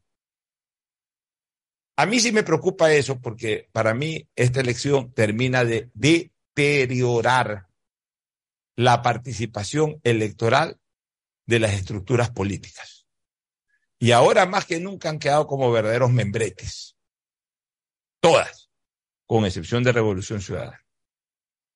Han quedado como verdaderos membretes. O sea, los afiliados, los dirigentes, los líderes cantonales, provinciales, dirigentes nacionales y hasta los líderes nacionales que puedan todavía tener esas organizaciones políticas, no han tenido ninguna intención o ninguna posibilidad de participar en la contienda presidencial. Todas las organizaciones políticas registradas han invitado a un, eh, eh, a, a un personaje para que sea su candidato, todas con excepción de Revolución Ciudadana. Suma lo ha hecho. Suma tiene un dirigente muy activo, que es su presidente, Guillermo Celi, que fue incluso Candidato. candidato a la presidencia en la elección pasada, pero invitó a Otto Sonnejohner. Este, de ahí, Centro Democrático, podría tener a Jimmy Jairala en la contienda. Sí. Pero prefirió sumarse a, a Jan Topic. Sociedad Patriótica, pudo haber puesto a Lucio Gutiérrez, pudo haber puesto a Gilmar Gutiérrez, que ya los ha puesto en otras ocasiones, pero prefirió simplemente sumarse a, a Jan Topic. El Partido Social Cristiano pudo haber puesto a Jaime Nebot, pudo haber puesto a... a- Bueno, pero Jaime ya, hace bueno, tiempo que ya, no. él lo ha dicho que no, pero digo, o sea, tampoco. ya, pero, pero, acuérdate que primero ya, candidatizó a Eduardo Maduro, o sea, como ya, que pero, estoy hablando de que, eh, digamos, son las son, cabezas visibles. son los- las cabezas visibles o son dirigentes visibles, eh, algunos ya con carácter de liderazgo, como Nebot, otros eh, con carácter, o como Lucio en Sociedad Patriótica, otros simplemente son dirigentes nacionales que pudieron haber participado. En el caso del PCC pudo haber puesto Esteban Torres, pudo haber puesto, eh, no sé, pues algún otro dirigente que, que, todavía sea parte del partido y que tenga eh, eh, algún tipo de proyección presidencial, pero no, puso a alguien de alguien, extraño a sus filas. Igual Izquierda Democrática, pudo haber puesto a Dalton Basigalupo, que sonaba todo, prefirió nomás unirse a, a, a, a la candidatura de Otto. Este, construye, puede haber puesto a María Paula Romo, o pudo haber puesto a cualquier dirigente de este, pues, a Roldán, que son del movimiento, pero no. Eh, obviamente, pues invitó a Villavicencio. O sea, todos han invitado a alguien, Fernando. Ninguno sale de las propias entrañas de la organización política. Entonces, ¿qué señal es esta? De que militar en un partido político ya no es el camino, o aparentemente no es el camino para aspirar a, a, la más importante de todas las candidaturas que es a la presidencia. Entonces se conforman simplemente con, ya yo soy del partido, ahí veo cómo me ubico en la lista 1, la lista 2, la lista 3. Y hay organizaciones políticas que están hasta invitando de otros lados a personas para que se presenten como candidatos. Lista 1 o Centro Democrático ha invitado, de los que conozco, a mi buen amigo, el gordo Gustavo Lor, que hasta hace poco fue legislador eh, social Sí, cristiano, y lo mismo ahí. a Lucho Almeida, los ha invitado a ser eh, candidatos por la lista 1. Eh, bueno, la 6 sí tiene eh, sus su propios candidatos. Por ejemplo, de la 6, ahí sí, por lo menos los que encabezan listas son de- del Partido Social Cristiano. Quiero ver cuáles van a ser los candidatos de, de Suma, si es que son integrantes de Suma o si así mismo son invitados. Quiero ver quiénes son los candidatos de Construye, quiero ver quiénes son los candidatos de Democracia Sí, que así mismo son invitados o son de la organización política. O sea, pero, pero por lo menos para aspirar a la presidencia de la República, las organizaciones políticas no han puesto, con excepción de Revolución Ciudadana, no han puesto a ninguno de sus integrantes, sino que han invitado a, ver, todos. Yo creo que en la, la lista de asambleístas van a estar los de los partidos políticos, los que están eh, afiliados o están de adherentes, sí van a participar.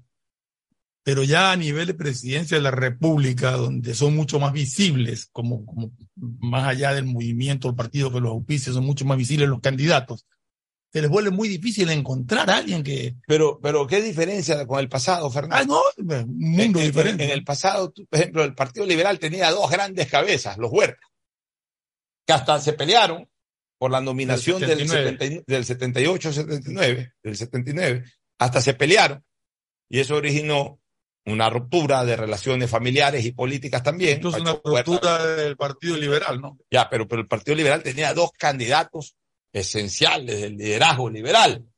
El Partido Social Cristiano tenía su máxima figura en ese momento, que era Sixto Gran Ballén. El CFP no tenía, eh, tenía su máxima figura, que era Sad Bucarán, pero la, la constitución eh, le impidió porque en esa época para ser candidato a la presidencia tenía que haber nac eh, tenía que haber hijo de padre y madre nacido en Ecuador e hijo de padre y madre ecuatoriano y era evidente porque el, el papá de Asad Bucarán eh, Asad Bucarán era, era, era, era hijo del libanés. Él era de Ambato pero hijo del libanés. entonces no tuvo la posibilidad de participar pues sacó a Jaime Roldós Aguilera que no solamente de su seno familiar sino que era un activista político del CFP aquí lo ha reconocido don, don Julio Ayala Serra, que era de esas, de esas huestes. Jaime Roldós era un activista del CFP. Incluso eh, Asad Bucarán, cuando todavía tenía la pretensión de ser candidato a la presidencia de la República, lo tenía visto a Jaime Roldós para que sea el candidato a la alcaldía de Guayaquil. Cuando ya no pudo ser él, entonces le dijo a Jaime Roldós, tú vas a ser candidato a la presidencia. Jaime Roldós le dijo, pues a mí no me conocen, más allá del centro de Guayaquil no me conoce nadie, tranquilo que vas por el CFP. Y fue por el CFP y terminó siendo presidente de la República. Y digo, más allá del centro de Guayaquil, porque era el lugar, eran los lugares por donde se movía realmente Jaime Roldós, que la corte, que el centro donde vivía, por ahí. O sea, ya en Durán o en los sectores populares no lo conocían, pero era la carta brava de Asad Bucarán y por eso ganó las elecciones. Bueno, también porque tuvo, tenía un discurso impresionante. Y tenía, ya después ya vinieron no, sus arrestos personal. Entonces, antes, los partidos políticos tenían sus fichas. En el 84 ya eh, venido un poquito a menos el liderazgo interno de Sicto y habiéndole ganado la delantera internamente León Febres Cordero, pues fue el candidato del Partido Social Cristiano León Febres Cordero. Eh, el, el, la izquierda democrática tenía su candidato, que era Rodrigo Borja Ceballos, pero tenía siempre una, una o dos figuras atrás que estaban listas, como Raúl Bacacarbo. Hubo hasta una primaria. Ahí, la primera primaria que hubo aquí, que se conoció como primaria, la hizo la izquierda democrática, Rodrigo Borja Ceballos, Raúl Bacacarbo. Eran de la izquierda democrática, que representaban a la estructura de la izquierda democrática. La democracia popular también siempre tuvo su, su gente, Osvaldo Hurtado, que apareció como el candidato a la vicepresidencia, pues, pues a Julio César Trujillo, a Vladimir Álvarez, a Yamil Maguad, o sea, toda la gente que se fue formando a partir del gobierno de Hurtado fue formando dirigencia y eran los candidatos, Rodrigo Paz, eran los candidatos de la democracia popular. Luego apareció el roldosismo, el PRE con Abdalá, y Abdalá era el candidato, y obviamente fue tres veces candidato hasta que ganó la presidencia, pero ido Abdalá apareció Jacobo, apareció Fernando Rosero, la gente de la estructura. Esto de aquí, esto para esta elección, visto ahora, no fue visto nunca antes, que las organizaciones políticas todas llamaron gente de afuera para que los represente en una elección presidencial. Pero si yo te pregunto a ti. Dame. Perdóname, el Partido Social Cristiano, después de lo de León, el candidato siempre fue eh, Nebot. Y, pero el Partido Social Cristiano siempre tuvo candidatos más allá de Nebot. Sí, Lo que pasa es que el partido decidió no candidatizar en algunas épocas, pero, pero eh, Nebot te... fue el candidato y cuando Nebot no quiso ir en el 98, la dirigencia pedía que sea Heinz Meller y ya, ya fue pero, decisión del partido no, no presentar te pregunto, eh, tú has dado un montón de nombres, pero dime, en el momento actual, el nombre de algún miembro militante de uno de esos partidos políticos que tenga peso como para ser candidato a la presidencia. Porque desgraciadamente los partidos políticos se están entregando de a poco a esto, a, que, a, a, a quedar finalmente como membretes, aunque tengan estructura, pero terminan siendo membretes. Es decir, la estructura sirve solamente para hacer proselitismo político. O sea, ya, tengo estructura, tengo dirigentes parroquiales, tengo dirigentes cantonales, tengo dirigentes eh, provinciales, ya, pero a eso los ocupo para la lista provincial, la lista de concejales, ocupo a dos, tres de ellos para que no se resientan, porque ni siquiera en algunos casos ponen de primeros de la lista a los que constantemente están haciendo activismo político, así mismo a veces son invitados. Pero en la elección presidencial, o sea, se supone que las organizaciones políticas deben de tener a sus principales dirigentes, a sus principales líderes optando por la, eh, por la, por la elección presidencial, incluso pugnando entre ellos por ser candidatos a la presidencia. Pero ya hoy lo que nos estamos dando cuenta es de que para ser candidato a la presidencia ya no se necesita hacer política y eso, es peligroso. Por eso que hay mucha desconexión también con la colectividad. Entonces, claro, llega el, candidato X, Y o Z y dice que sí está conectado con la colectividad porque dos meses antes o durante la campaña comienza a recorrer y comienza a, a formar estructuras puntuales para esa campaña. Eso no es estar conectado con la vida política del país. Estar conectado con la ciudadanía, con la vida política, es activar a través de una organización política, representar una tendencia ideológica. Eso se ha perdido en el Ecuador. Y la prueba contundente es esta, de que todas las organizaciones políticas terminan invitando gente. O sea, eh, líderes políticos, dirigentes políticos, activistas políticos, muchos de ellos sin movimientos, pero que a la hora de una elección presidencial simple y llanamente les doy el membrete para que me representen. Entonces, esto es peligroso, señores, para las propias organizaciones políticas. Ellas mismas se están convirtiendo en, en, en verdaderos membretes y no en estructuras u organizaciones políticas. Entonces, después nos quejamos de que, ¿por qué no hay primarias? ¿Cómo va a haber primarias si no hay ni candidato? Es una cosa, es una cosa que debe llamar la atención poderosamente. Yo veo que, que, que, poca gente repara en esto. O sea, qué distinto el escenario electoral al que tenía Ecuador en los años 80, por ejemplo, en los años 90. Y mira, las, las pocas personas que podían haber tenido cierto atractivo electoral, para, estamos hablando a nivel de presidencia, se han desafiliado los partidos se desafilian, se desafilian, a veces no tienen paciencia, a veces por quitarme esta paja, porque no les dan gusto para una elección para tal o cual cargo, se, se abren. O sea, también muestran demasiado interés en ser solamente candidatos. Hay que tener paciencia en política y hay que ir madurando eh, el espacio político. Y tampoco se puede ser tan calculista. Hay mucha gente que se desafilia porque no, ya el partido se está quemando, entonces mejor me hago. No, o sea, si se está quemando, trata de ser bombero dentro del partido y trata de, porque las cosas son cíclicas, así como en un momento determinado puedes tener un mal momento como partido, de repente en cuestión de un abrir y cerrar de ojos ya tienes un buen momento. Mira, acompaña, acompaña en el mal momento para que tengas espacio en el buen momento. Pero aquí hay gente que, ah, ya, ya nos caímos en esta elección, mejor me voy al otro partido, mejor me voy al otro Pero movimiento, porque ahí tengo más posibilidades. Todo es individualismo. Que, que, que es un, supuestamente, un partido fuerte Mira, no pudo presentar candidato, pero no se pusieron de acuerdo.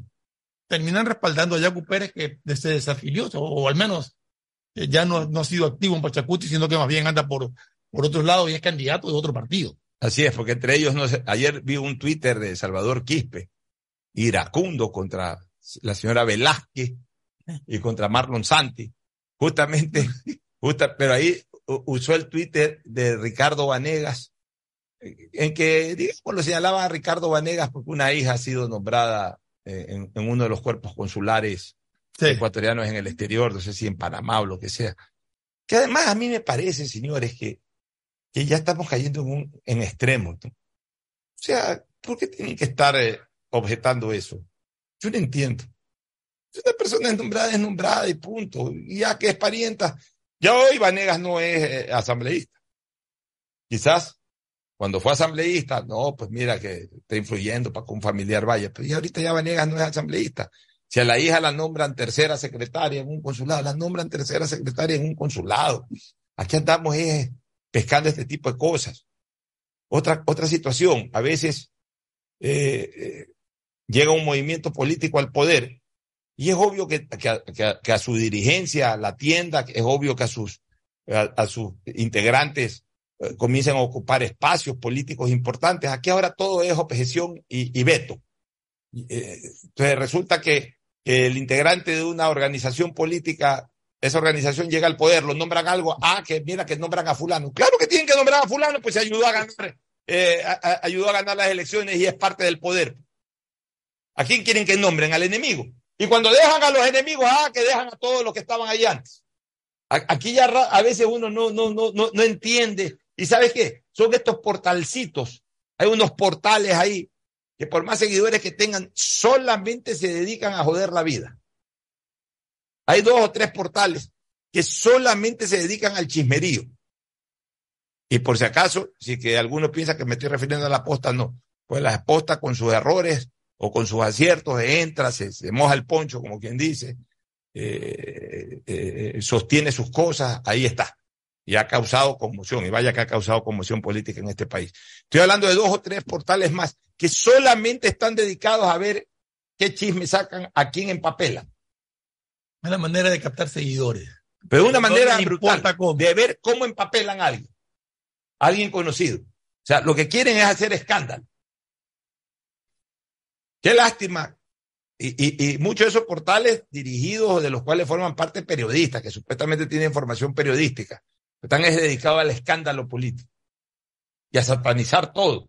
Entonces, Todo. claro, satanizan cualquier cosa y ponen al ruedo y entonces tú sabes que vivimos en medio de una sociedad de gente, de Porque el gente, escándalo les trae Claro. seguidores y les trae likes. vivimos en, Buscan eso. vivimos en medio de una colectividad en donde hay cualquier cantidad de gente que lo que quiere es depredar cualquier. Oye, pues si acabo de poner el, el- el- tema de la noticia de Dusan, acabo de poner el tema de la noticia de Dusan en, en, en el Twitter y mira lo que contesta un miserable. La mayoría de gente sí que respaldamos a Fuerza Dusan, dice Juan Pablo Meneses, recupérese pronto, dice Zona Mega Radio. Eh, totalmente de acuerdo por el apoyo, dice Juan Murillo. Eh, un, uno que se titula Mis notas, dice, sin duda el director técnico que cambió la organización de las elecciones ecuatorianas. Otro dice, esperamos que se pueda recuperar el profe. Este, otro dice, mi estimado Alfonso, por medio de su anuncio y preocupación, considero sería oportuno que también apoye la FEF, eh, etcétera, etcétera, etcétera. Pero otro dice, el transformador de nuestro fútbol. Pero por aquí quiero leerte este, lo que escribe un idiota. Eh, un, un, un, mat- un matulo Ah, un matulo, arroba XL Liga. Dar- y- y el perfil, mira, hasta un profesional, soy fisioterapista de profesión, quiteño y vivo en Cuenca, hincha de la Liga de Quito, presentador de televisión, programa Vida Sana, que lo han de ver cuatro gatos. Mira lo que pone, a los que defienden a Dusan, quiero preguntarles qué ganó ese tipo, y pone con interrogante. ¿Dónde triunfó? Pone con interrogante. Fracaso tras fracaso. En la selección tuvo unos tres o cuatro partidos buenos y el resto una mamarrachada poner a Muñoz de marcapunta, nunca lo, punto, lo puso en marcapunta, idiota, lo puso de volante lateral. Tenorio de back, sí, sí, sí, donde mejor jugó Byron Tenorio fue de back centro. Ramírez titular, jamás fue un buen arquero. Bueno, ahí sí tuvo un error, pero, pero, pero, pero mira, mira, mira el, el- el mensaje que da este tipo ante una situación de carácter humano. O sea, para que veas la, la- la clase de colectividad en la que vivimos, eh, repleta de imbéciles como este. Entonces, claro, hay esos portales que empapelan eh, cualquier cosa, satanizan cualquier cosa y es como darle comida al hambriento para que salgan toda esta gente de, de eh, toda, esta basofia humana, salga obviamente pues a, a- a devorar ese tipo de cosas que ven. Es una pena, pero ese es el país en el que vivimos. Nos vamos a una pausa, retornamos. Auspician este programa. Si necesitas vitamina C, no te preocupes. Pide las tabletas masticables y tabletas efervescentes de genéricos Equagen, 100% de calidad y al alcance de tu bolsillo. Cuando quieras medicamentos genéricos de calidad, siempre pide Equagen. Aceites y lubricantes Gulf, el aceite de mayor tecnología en el mercado. Acaricia el motor de tu vehículo para que funcione como un verdadero Fórmula 1 con aceites y lubricantes Gulf. Si te gusta el tenis, ahora llegó la oportunidad de vivir tu pasión en cualquier lugar con Bet593. Regístrate en bet593.es y recibe un bono de hasta 300 dólares. Sí, un bono de hasta 300 dólares para que pronostiques resultados cuando quieras. Bet593.es, sponsor oficial de la Federación Ecuatoriana de Tenis y tiene el respaldo de Lotería Nacional. Aplican condiciones y restricciones. Pedagogía, diseño, arquitectura, economía, medicina, comercio, turismo, nutrición, literatura, computación, psicología, trabajo social, electricidad, agronomía, animación digital. Son tantas las carreras que te ofrece la Universidad Católica Santiago de Guayaquil que no alcanzan a señalarse todas. Universidad Católica Santiago de Guayaquil siempre tiene sorpresas y beneficios para ti. Nuevas historias, nuevos líderes. En CNT compartimos con todos los ecuatorianos la firma de alianzas estratégicas. Sabemos que buscas entretenimiento, estar en familia, disfrutar cada momento. Y ahora CNT te brinda lo mejor del mercado. Por eso, en marzo de este año, la estatal telefónica firmó un contrato con The Walt Disney Company para distribuir en Ecuador contenido de Star Plus y Disney Plus y así poder transmitir series, películas y deportes en directo. CNT está comprometida con la rentabilidad social, en conectar vidas y a todos los hogares ecuatorianos. Por eso, cada uno de los empresarios o emprendedores pueden seguir creciendo su negocio. Y para quienes necesitan administrar información, les recordamos la alianza con Google Cloud, que tiene como fin transferir datos a través de la nube. Contáctanos para más información al 1-800-100-100. Atención al cliente. Asterisco 611, operador CNT. CNT Corporativo, arroba cnt.gov.es. Autorización número 0002. CNE, Elecciones Presidenciales y Legislativas Anticipadas 2023. Viaja conectado con Internet a más de 150 países al mejor precio con el chip internacional Smart SIM de Smartphone Soluciones. Estamos 24 horas en los aeropuertos de Guayaquil y Quito, pasando migración junto al Duty Free. También en Plaza Quil, local 55, en San Borondón, en la avenida principal de Entre Ríos. Lo importante es que cuando viajes estés conectado, sin esperar conectarte un Wi-Fi. Conéctate directamente con tu chip al teléfono celular que quieras llamar a través del WhatsApp o de manera directa. No lo olvides, Smart SIM de Smartphone Soluciones te espera en el aeropuerto con atención 24 horas al día. La otra vez, alguien estuvo en teletrabajo, tenía una reunión importantísima y tenía miedo que se le caiga el internet. A toda la familia esa persona le dijo que se desconecte del wifi y aún así se le caía la conexión. Bueno, ahora alégrate y deja la envidia. Contrata, como lo hizo finalmente esa persona, un nuevo plan de Claro Hogar con precios más bajos, con internet de fibra óptica con doble velocidad, Claro TV con series y pelis y además telefonía fija ilimitada. Contrata llamando al 505 mil. Fortín Bingo regresó a Mole el Fortín, pero esta vez más regalón que nunca. Sí, por cada 15 dólares de compras recibes una cartilla para jugar y poder ganarte dos espectaculares autos Renault, uno para mamá y uno para papá. Además de fabulosos combos de línea blanca, juegos de muebles y cine en casa. Recuerda, Fortín Bingo para mamá y papá, la promoción más regalona del año. Porque Mole el Fortín en promociones te conviene. Auspician La Ganga y Mueblería Palito.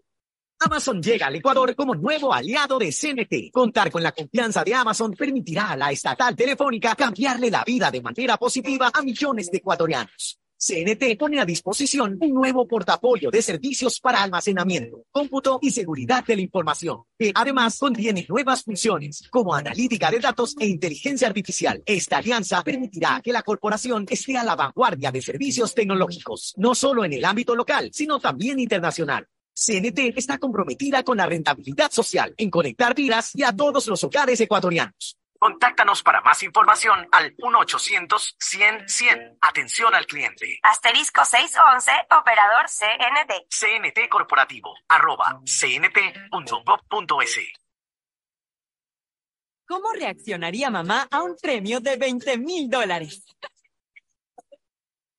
¡Qué amor! Descúbrelo con tus tarjetas de Banco Guayaquil. Regístrate en primeromamá.es y por cada 100 dólares de consumos acumulas oportunidades para ver la reacción de mamá al ganar un premio de 20 mil dólares. Además, sortearemos mil dólares cada semana. Difiere hasta 12 meses sin intereses más dos meses de gracia. Banco Guayaquil. Primero tú. Uno, dos, tres, vuelta, salto y regreso. ¿Es en serio? ¿Otro baile? Son las 11 de la noche. ¿Hasta qué hora te quedarás? Hasta llegar al millón de seguidores en TikTok. Tengo toda la noche. Haz tus bailes, retos, mira todos los videos y convierte tu noche en la más bacán con los paquetes prepago de Claro, que tienen el doble de gigas y YouTube y TikTok gratis. Activa tus paquetes prepago desde 3 dólares en tu punto Claro favorito. Más información en claro.com.es. Estamos en la hora del pocho. En la hora del pocho presentamos Deportes, Deportes. Muy bien, ya estamos en, en la tarde deportiva de la hora del pocho. El saludo de Agustín Filomentor de Morillo. Muchas gracias, Pochito. Me solidarizo con mi gran amigo Dusan Rasco, y nosotros fuimos los primeros que lo recibimos. Le llevamos a cenar directo a los le- checitos. Lo llevamos, pues, lo atendimos muy bien, amigo de toda la vida. así Aquí en Atalaya.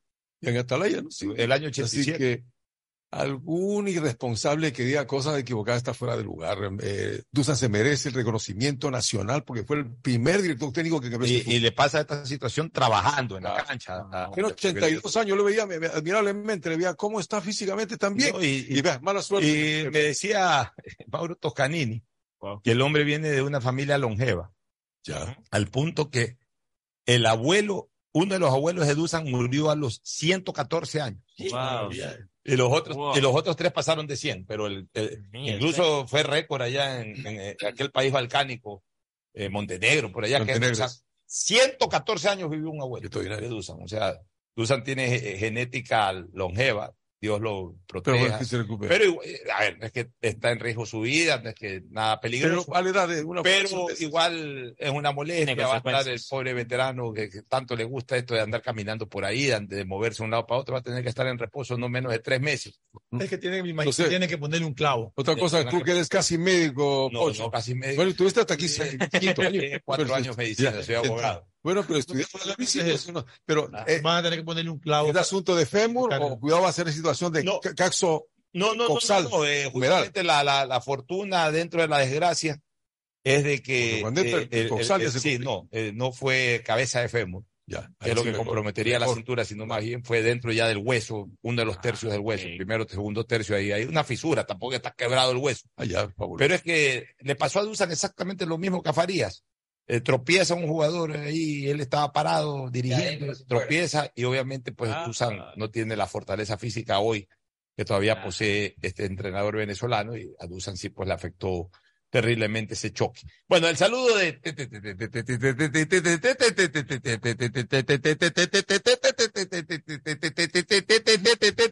Tadeo Tinoco que ayer comentó en Atalaya el partido. Tadeo, buenas ¿Qué tal, Pocho Fernando, Ricardo Agustín? Sí, me tocó ayer comentar. Martín me dice, súmate, por favor. Ya, ya, vamos. A ver, con esta, con esta empate de la noche, mire, y que eh, acierta fue Ricardo. El rey del empate. El rey del empate llegó a sumar tres. en Con Dumio, vamos. Tres que se quedan los mismos que Agustín. Usted también suma tres, Fernando cinco y yo me quedé con seco. Con cero esta etapa. Cero. Cero. Triple empate, entonces. Vergüenza. Periodista por saque cero. Pero qué incertidumbre del fútbol. Qué incertidumbre del fútbol. Triple empate son. triple empate. Triple empate. Todos con tres. Esta triple empate se lleva Pues, el ganador. el, el ganador Fernando con cinco. Cinco. Cinco, porque una local. calificación Todavía de las mejores, pero igual 5 sobre 8 por lo menos pasó de la mitad. Usted es cero. Cero. Cero, Murillo. cero Polito. Buenas tardes, ¿cómo le va Pocho? Un gusto poder saludarlo en este programa de día martes, a toda la mesa de compañeros. Emelec necesita para la segunda etapa cuatro jugadores diferenciales, o si no está en serios problemas. Dos laterales, un 8 y un 9 de peso. Son los jugadores No, no, no, no. A ver, a ver, diga, Fernando. no necesita laterales. No, te falta uno, necesita un 5. Un Ah, cinco. cinco todavía. Cinco. Yo creo que Valencia- No, no, no, ahí no, ayer paupérrimo. No. Melec necesita un 5, un 8, un 9. Ya, Medio equipo ya. Pero, eh, a ver, tú- Menos miles del resto. Si tú, Sí, pero sí, ya, pero- No, no, sí, si tú miras, Emelec, la parte ofensiva. Tiene a Sosa, si renovan al demonio García, Sí. tiene a Miller, John Jairo. pero ninguno de los que supuestamente tienen que cumplir función de nueve, tanto Cabeza como, Angulo. como Angulo, están cumpliendo esa función, no hacen goles. Lo que, Pasa se, con lo que se comió ayer Cabeza es impresionante. No, eso Ya, pero primero entrar por cabeza. Entremos por el Cuco Angulo, porque el Cuco Angulo es un jugador caro, Ajá. es un jugador que ha vuelto al equipo y no es un jugador viejo. Ese es el problema del futbolista ecuatoriano. ¿Qué pasa con el Cuco Angulo? Porque el Cuco Angulo es del 2017. Correcto, sí. Cuando Melé fue campeón en el 2017 fue la figura y digamos que el Cuco Angulo salió del 2016. O sea, estamos hablando de siete años atrás. O sea, hace ocho años no existía el Cuco Angulo. Hace 26 siete años. tiene. Siete años, digamos que haya surgido a los 23 años el Cuco Angulo. Ya estamos hablando de hoy 30 años. 30 años hoy. Hoy, 30 edad. años.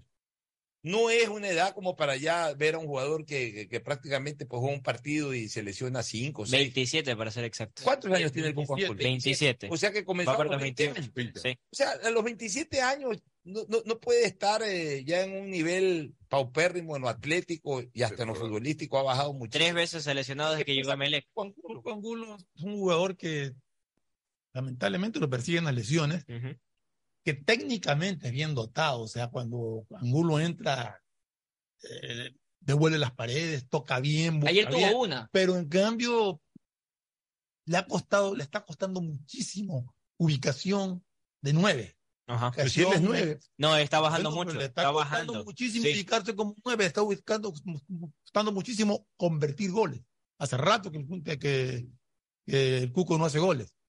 Pero cuando entra, tú ves, la técnica está ahí. Sí.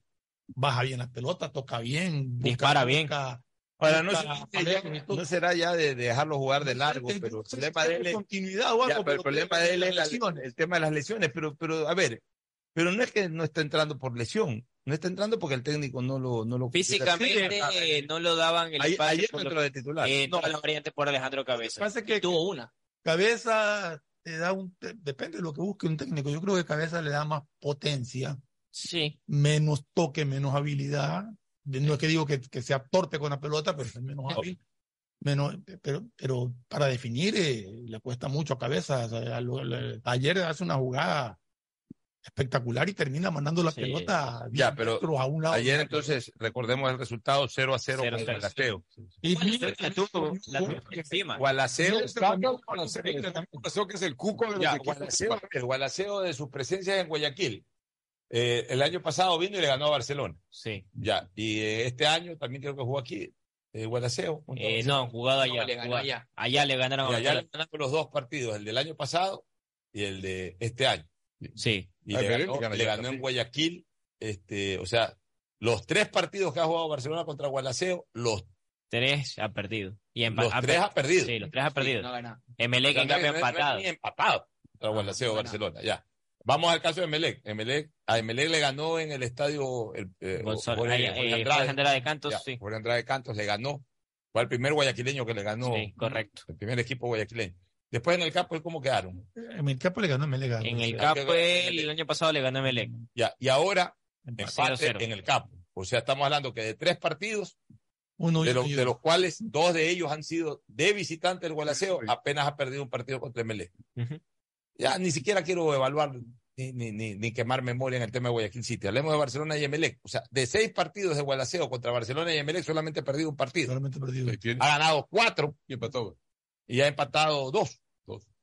Seis. O sea, realmente, a ver, le No, ganó los tres partidos a uno, Barcelona. Ha matado uno. No dice cinco. Le ganó los tres partidos a Barcelona, no, pues son seis partidos. Por eso. Tres contra Barcelona y tres contra Emelec. Le ganó tres a Barcelona y un Emelec. Ya, cuatro partidos ganados. Uno Perdió con empatado, Emelec y- uno y perdido. uno perdido. O sea, tremendo, récord. tremendo récord de Gualaceo contra ayer la yo pensé que Melec se iba a pasear, como dice seguramente. No. En el primer tiempo se manejaba. Pero luego este equipo eh, reacciona en el segundo y casi le gana el Gualaceo. Fue más ordenado, por ejemplo, No, lo que no pasa, tiene... Lo que pasa, a ver, ayer que vimos de más de lo mismo. Ajá. Más de lo mismo. Yo no sé, no se le puede exigir a un técnico que en cuatro días Ya, que ya cambie todo. Pero algunos matices mostró. Utilizó- Meterlo a chamba en el 90. A ver, pero, pero ¿dónde? Cambio muy tarde. Vamos, vamos, esa es una cosa que quería tocar el tema. Cuando tú tienes un equipo que está necesitado de ganar, tienes que cambiar ofensivamente, pero cuando- tú no le puedes decir a un muchacho, a dos muchachos, A dos, porque 18 Pérez y Chamba. que en medio minuto, más los descuentos, te cambian un partido. Siete minutos, no Esos cambios, faltando un minuto, 30 segundos, se los hace para quemar tiempo. Normalmente son los técnicos que van ganando un partido los que para quemar tiempo te hacen los cambios. Para enfriar el partido. A mí no me vas a decir que, sacó a Sosa porque estaba cansado. Prefiero a un jugador que está cansado un minuto a meter a uno que no va a entrar en el ritmo del partido en un minuto, pues. O sea, es absurdo. Yo no sé qué buscó él. Y eso es una cosa que me, que- que me intrigó muchísimo, que faltando 30 segundos, porque eso era lo que faltaba realmente, meta a estos dos chicos al partido. Yo el cambio de chamba lo hubiera hecho por Ceballos, pero 20 minutos antes. Mucho antes, sí. Por eso digo, mostró algunos matices. Mm, o sea, lo que hace. Entonces, lo tiene que- una reacción tardía. Uno, No sé, pero por falta de jugador. estar eh, recién hecho cargo del equipo, pues yo digo, no lo puedo criticar, él habrá tenido sus motivos para hacer eso, quizás lo explique, quizás no lo explique. A mí me llamó la atención, pero tiene mucho que corregir. Torres tiene mucho que corregir. Eh, Melec efectivamente, eh, por ejemplo, para un buen jugador, un buen marcador para jugar de visitante. Ayer terminó de. Pero de, de- de local no, porque no, no pasa mucho. Mire que ayer parte de la rueda de prensa post partido, lo que resaltaba Hernán Torres dice, no podemos quedarnos con la intención, hay que ganar los partidos. Esa es una. Exacto. La otra que manifestó, siempre tuvimos conceptos claros desde que hicieron los, en- iniciaron los entrenamientos. Durante el juego salieron unas cosas, otras no, pero fuimos a la zona del rival, pero no se concretaron. La actitud es lo importante. Y luego dice, ya llevamos tres entrenamientos. Rescato que asimilaron el cambio. Siento que se trabaja mucho en el orden. Seguimos trabajando para plasmar la competencia. Ahora, yo quiero ver es que estos partidos le están sir- sirviendo a, al señor Torres para definir qué jugadores le sirven y cuáles, Y no, cuáles no. qué cambios podría hacer en el plantel, qué, qué extranjeros podrían ser. Definitivamente, uno va a tener que salir para darle su cupo a Zapata. A Zapata. Que lo conoce, lo dirigió. Viene a aportar al equipo, al- yo digo al 100%. O sea, No sabemos, eso no, sabemos. saber. O sea, Hay jugadores que te que regresan bien. Zapata es un jugador eh, técnicamente bien dotado y que siempre fue útil en Emelec, yo siempre lo sostuve. Pero la- sobre 10. No, pero hay que hay jugadores que vienen que mal de una siete, lesión. ocho, hay jugadores que psicológicamente regresan de una lesión y es como que rezan con un nerviosismo. Hay otros Hay otros que no les pesan. cogen, no les pesan y vamos a cancha. Fue un jugador importante en Emelec, Sí. en el época que tuvo, yo creo que un, un refuerzo para traer un desconocido. Fue de los mejores. Sí. que señor Torres porque hay que olvidarle a Rescalvo. Emelec Ah, en este recupera a, a- a Jackson Rodríguez. ya lo recupera Jackson Pero también. en una foto lo vi Y como ya está que ha cogido mucha Ya con, más sí, masa muscular, sí, Sí. también ha cogido porque ya están haciendo trabajo de balón él y Zapata. O sea, ya la ya idea es en un mes, más o menos dos, a Zapata ya lanzarlo y a Jackson esperarlo dos y hasta mucho tres, por no O sea, arriesgarlo, que no es inmediato. que no es inmediato. Bueno, ya está la Tres. respuesta de Miguel Ángel Lor, eh, presidente de la. Liga Pro, al Twitter que nosotros pusimos. Me dice, gracias por informarnos y siempre estar pendiente, querido Pocho. Arroba doctor Juan arroba. Arroba doctor Juan arroba.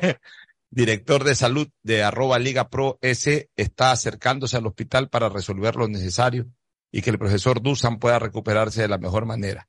El profesor Dusan es historia viviente y capaz Claro, quien cambió del, de- del rumbo del fútbol ecuatoriano. Haremos todo para ayudarlo y que siga esparciendo su conocimiento a todos quienes amamos el fútbol. Así que Muy ya bien. la Liga Pro Muy se ha hecho prácticamente cargo del tema de Dusan Draskovic para que Dusan esté Me tranquilo. parece. Dusan, lamentablemente, pues no, no es afiliado al seguro, no tiene eh, respaldo del seguro. Más allá, cuando de emergencia, tú lo llevas al hospital del seguro, Claro. tiene que atender. Va a llegar Dusan, la gente lo atiende. Mundo. Ah,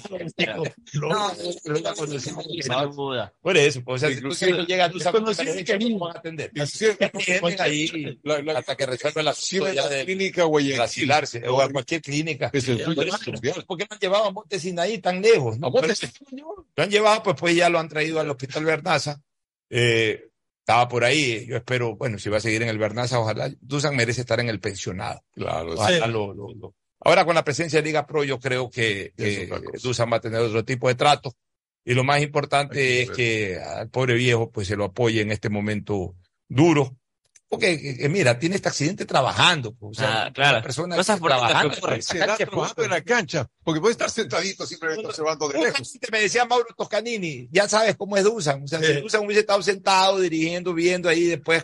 Pero a Dusan le gusta estar ahí, parando la boca. claro. Meterte a la cancha. Dusan es entrenador, que es lo que comentábamos hace un rato. Ojalá Dusan tuviera, ojalá, perdón, este, eh, ¿cómo se llama? Torres. Este, Ah, el- Alejandro Cabeza. Ojalá este cabeza tuviera un Dusan de entrenador. Que lo coja, vení acá, ven acá. Y lo ponía y tienes que cabecear así, tienes que definir así, lo ponía a trabajar contra, contra una pared. Claro. Porque Dusan era de esos. Dusan cuando hizo, un día lo llaman de frenador. Es- Y Dusan llega al, al edificio de y ve ahí que eso era un parqueadero inmenso de tierra. Dusan dice, no, este parqueadero, eh, ha- hacemos cancha eh, 8-8. Y hizo canchas de 8-8 y ahí cerró eso. Y déjenme en tierra, no césped, tierra. El jugador tiene que acostumbrarse a jugar tierra. No se han masticado las palabras, tiene que jugar tierra. Y de repente mandó a hacer unos pizarrones. No unos pizarrones, sino unos arcos de fútbol, pero en en como, como pizarrones. eh. Ah, ya. Unos arcos de fútbol los puso contra la pared. En la pared pintados unos Ya, arcos. o, o la pared la pintaba unos arcos de fútbol y, y ponía a patear a los jugadores, patea y- Dusan es entrenador y aparte Claro, director te técnico. Pintaba puntos y tenía que pegarle ese punto. O sea, Dusan es entrenador y aparte director técnico. Y después cuando tiene que darte la clase, porque Ya. cada vez te reúne, te da una Ya, clase. eso, de- de técnica. eso es lo que está haciendo falta ahora. Ahora vienen directores técnicos. Ellos son incapaces de decirle a un jugador, ¿sabes qué? Así tienes que definir o trabajemos en definición. No. Les Ellos lo que llegan es las cosas. directamente a poner jugadores, a armar alineaciones, a armar esquemas de juego. Por eso es que sabe de un detalle ayer de Torres. Él lo llamaba a cada uno, ven acá. Se le acercaba decía, a ver, ah, y lo daba indicaciones personales, no que pasa el alumno la información. Lo llamaba a cada uno. Por ejemplo, Sosa estaba un rato a la derecha, se corrió al campo de juego, todo el otro lado, para escuchar lo que les lo dijo Torres. Ya, Esa es la pero a ver, eso es una, una cosa es ya en el partido. Claro. Eso sí las da cualquier técnico. Lo, lo que necesitamos en nuestro país es nuevamente que nos Que le entrenadores, que los entrenen a, a jugadas individuales y a jugadas colectivas también, pero que los entrenen. No puede ser posible que todavía no sepan cabecear, bajar una pelota, eh, patear Eh. al arco. Aquí no hay jugadores de fútbol que pateen de larga distancia. Los cuatro o cinco, por eso son los que sobresalen, los Sornosa, los que patean de 30 metros. Porque la mayoría, ni, ni al pie del arquero, como ayer cabeza, pueden definir al arco. Es Oye, lamentable. si tú ves en Europa, vean el fútbol europeo, pero vean el fútbol europeo para aprender, no solamente para divertirse viendo jugar bonito, para aprender, aprendan del fútbol europeo. Todo tiro al arco, si sale desviado es ligeramente desviado. O sea, en, en Inglaterra, en Alemania, cuando patan al arco, fíjense, nunca sale la pelota a dos metros arriba, cinco metros a un lado, nunca. Nunca. La, la pelota o la, o la saca el arquero, O pega o el palo. a el arquero, o o, pega raspa. el palo, o es gol, o pasa raspando el palo, o a penitas Nada a más. 10 centímetros del palo. O sea, cuando patean al arco, patean, patean, eh, el, el tiro es dirigido a donde lo quieren enviar, no 10 metros arriba, 15 metros a un lado. Eso no existe en el fútbol de primer mundo, pero aquí hacen cuatro goles y quieren irse a jugar a Europa y se llenan de cadenas y todo, y después regresan porque Ya aparece Messi. llegan a Europa y Ah. patean 15 metros pues, a distancia del arco. Entonces, allá en Europa le dicen, estás loco, yo te jugaste fútbol. Y los Esa regresan. es la verdad, pues. Vamos a una pausa, retornamos. El siguiente es un espacio publicitario apto para todo público. ¿Aló? ¡Felicidades! Estás participando en la llamada ganadora. Solo debes responder que necesito una promo para hacer la promo del año. Que tenga muchísimos premios y que participar sea facilito. Respuesta correcta. Ahorra y gana con la promo del año de Banco del Pacífico. Por cada 25 dólares en tu ahorro programado sumas una oportunidad para participar por premios increíbles cada mes, todo el año. En marzo participa por un viaje a las Islas Galápagos. Banco del Pacífico. Tu mejor jugada siempre será divertirte con Bet593. Pronósticos deportivos y juegos en línea. Regístrate ahora en bet593.es y recibe un bono de hasta 300 dólares para que empieces a pronosticar. Bet593, sponsor oficial de la Federación Ecuatoriana de Tenis, con el respaldo de Lotería Nacional. Lo viven ellos, lo juegas tú. Aplican condiciones y restricciones. Si necesitas vitamina C, no te preocupes. Pide las tabletas masticables y tabletas efervescentes de genéricos Equagen, 100% de calidad y al alcance de tu bolsillo. Cuando quieras medicamentos genéricos de calidad, siempre pide. Pedagogía, diseño, medicina, arquitectura, comercio, turismo, nutrición, literatura, computación, psicología, trabajo social, electricidad, agronomía, animación digital. La verdad es que tenemos tantas carreras que ofrecerte que no nos alcanzan en esta cuña. Ven a la Feria de Estudios de la UCSG y descúbrelas todas. Te esperamos este 5 de agosto, de 8 a 17 horas, en la avenida Carlos Julio Rosemena, kilómetro uno y medio. Tenemos muchas sorpresas y beneficios para ti. Universidad Católica de Santiago de Guayaquil.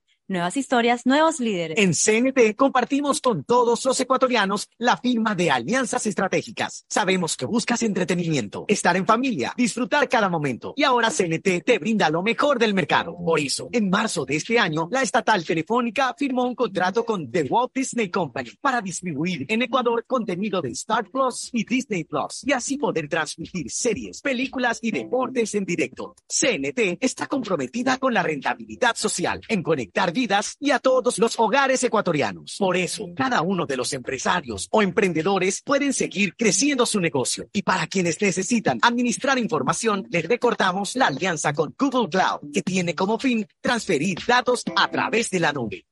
Contáctanos para más información al 1-800-100-100. Atención al cliente. Asterisco 611, operador CNT. CNT Corporativo, arroba cnt.gov.es.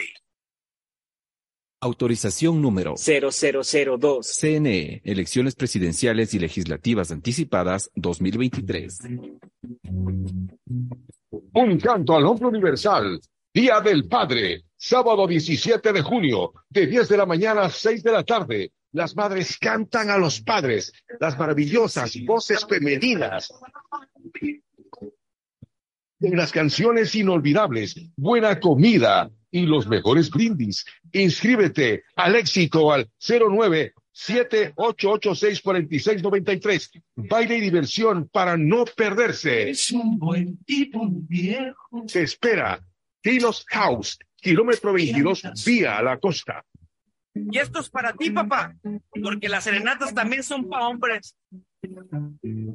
Uno, dos, tres, vuelve, salto y regreso. ¿Es en serio? ¿Otro baile? Son las 11 de la noche. ¿Hasta qué hora te quedarás? Hasta llegar al millón de seguidores en TikTok. Tengo toda la noche. Haz tus bailes, retos, mira todos los videos y convierte tu noche en la más bacán con los paquetes prepago de Claro, que tienen el doble de gigas y YouTube y TikTok gratis. Activa tus paquetes prepago desde 3 dólares en tu punto Claro favorito. Más información en claro.com. Después de un accidente de tránsito, cada minuto es crucial para las víctimas. Por eso, usa tu celular para solicitar ayuda. Siempre cede el paso a los bomberos. Si existe una herida externa, ejerce presión para evitar la hemorragia.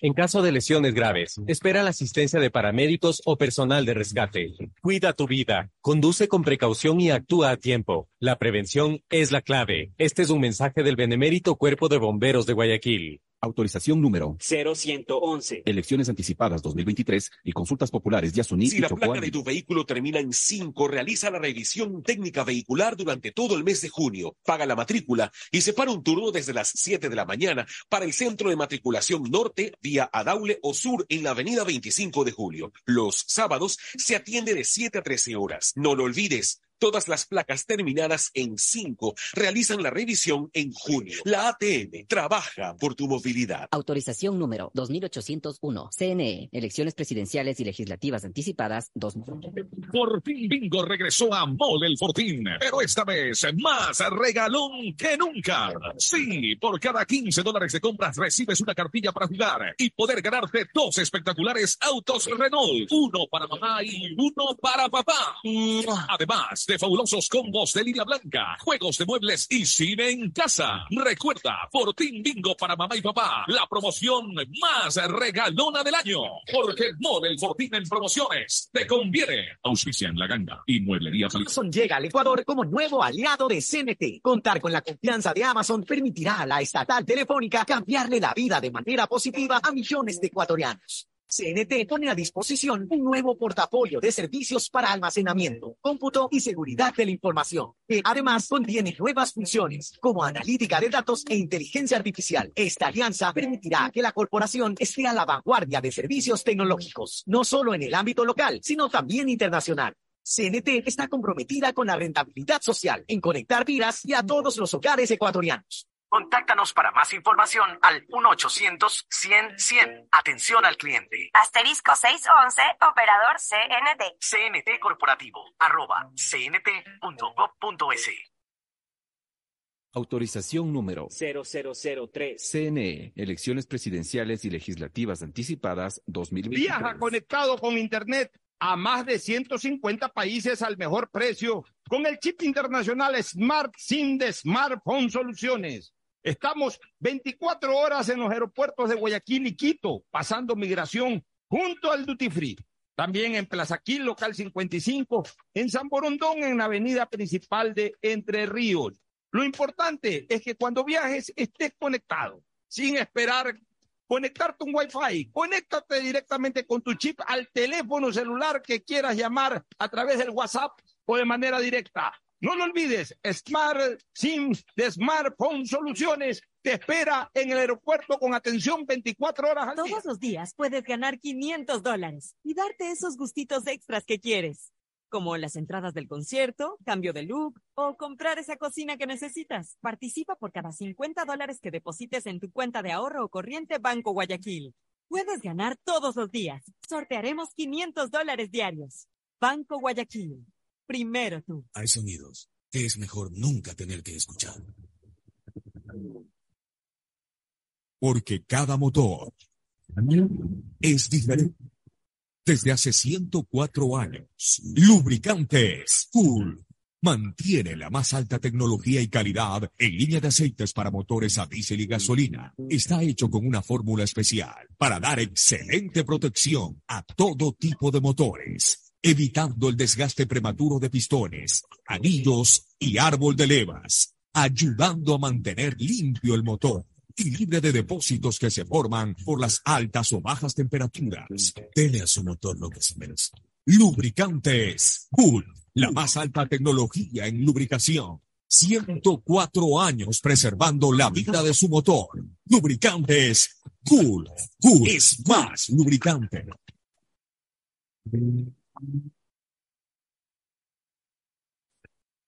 Fin del espacio publicitario. Usted está escuchando un programa de opinión, categoría O, apto para todo público. Retornamos ahora con Barcelona. Hay una novedad por ahí. Se está hablando insistente y fuertemente del famoso Santiago Escobar, técnico colombiano. Que es viejo que aceptaría, que aceptaría venir por seis meses hasta diciembre, o sea, hasta que acabe Pero el con una cláusula. Con, con una condición o cláusula, más que- con una condición, sí, cláusula puede ser, de que si clasifica a Copa Libertadores, eh, se le renueve el contrato. Yo, no- yo creo que este tipo de contrataciones tienen que ser incondicionales. O sea, si clasifica a Copa Libertadores porque Barcelona gana la etapa, juega la final, digamos que gana la final, o incluso quedando vicecampeón, pero clasificó a la final porque ganó una etapa. Yo creo que sin necesidad de que haya una cláusula es muy probable que digan, ¿sabes qué?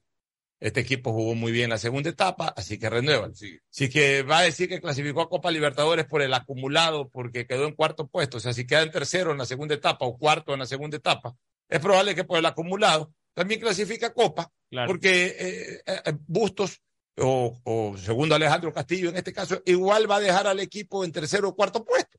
Claro. O sea, eh, las maneras están que llega. O sea, a ver, si es que llega como debe de llegar, es decir, ganando una etapa y siendo campeón, o en el, Que va directo a en- en grupos. el menor de los casos, siendo vicecampeón, no necesita una cláusula para ser renovado. Seguramente la misma hinchada La va a pone- la dirigencia entrante va a decir, este director técnico funcionó, todo lo van a dejar. Es por eso que pide Ya, la cláusula. ¿qué tiene que pedir cláusula? Que venga, dirija y que saque el resultado. Y sobre el resultado hablamos. Que tampoco Cada uno pone su condición. Cada uno. Yo lo Sí. O sea, Sí. si yo voy al equipo y lo clasifico a Copa Libertadores, yo quiero dirigir Copa Libertadores. ¿De qué No importa. no Eh, importa. la cosa es que lo clasifique. Lo clasifico. Recordemos algo. Quiero Copa Libertadores. Está bien, a ver, él tiene derecho a pedir, ya, pero la dirigencia tiene derecho a aceptar o no. Exacto. La dirigencia no tiene que aceptar condiciones en nadie. Eso sí, eso es cierto. Yo creo que la petición déjenlo hacer con Alexander Castel. Punto, Que porque hay elecciones. Al CIRSE con Alexander Castel, que tiene todo el apoyo de decir Antonio Valencia. Todos los días le saca foto a Antonio Valencia. Le ya. aplaudo de todo, o sea. El a ver, yo ayer hice una pregunta. ¿Quién es el técnico de Barcelona? Si es técnic- eh, dirección técnica conjunta, es decir, Alejandro Castillo con Pablo Troviani, si es Troviani o si es Alejandro Castillo. ¿Por qué? Porque si bien es cierto que salió un comunicado inicial diciendo que, que- que el señor eh, Castillo se, se con Alexander Castel, que además es mi buen amigo, es el nuevo técnico del el técnico encargado del Barcelona. Sin embargo, hay cuentas de redes sociales de algunos periodistas que hablan de que o, o- o- o son técnicos conjuntos o incluso algunos por ahí han dicho de que el técnico es Troviani y el asistente Castillo. Correcto. Y de lo que usted dijo en el Chucho Benítez, Correcto. dijeron que el técnico Era lo Pablo- Pablo Troviani. Pablo Pablo Troviani. Entonces, por eso yo ayer puse que me informe oficialmente a Barcelona quién era el técnico. Me llamó, no lo puso en Twitter, pero me llamó Luigi Maquiavelo, a quien me referí en ese Twitter, para que sea el informador del tema. Me dijo que el técnico era segundo Alejandro Castillo. Sí, pero también aquí hay eh, algunos periodistas que como tienen muy buena relación de amistad con Troviani, eh, lo contrario. la presencia de Troviani promocionan. no es el técnico. Entonces yo por eso hago, hago bien es en preguntar. No, por eso Una vez que ya me han dicho que es segundo Alejandro Castillo, con el valioso apoyo o aporte de Troviani, pero no es el técnico. Correcto. Porque yo quería saber también esto de Troviani, porque si fuera que Troviani sea el técnico. eh, eh, haya sido nombrado director técnico, aunque sea de manera conjunta con segundo Alejandro Castillo, se convertiría en el primer caso en que Troviani padre y Troviani hijo sean directores técnicos del Barcelona. O sea, yo le lo pregunté hasta por un tema estadístico. Claro.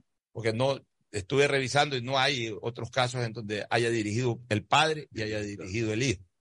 Troviani dirigió en el 2000 y si lo hubiesen nombrado a Pablo, aunque sea de manera conjunta con, y aunque sea de manera temporal, ya, ya, ya se daba, ya se daba el, El hecho. la- el hecho anecdótico, histórico y estadístico de que padre e hijo dirigieron a Barcelona.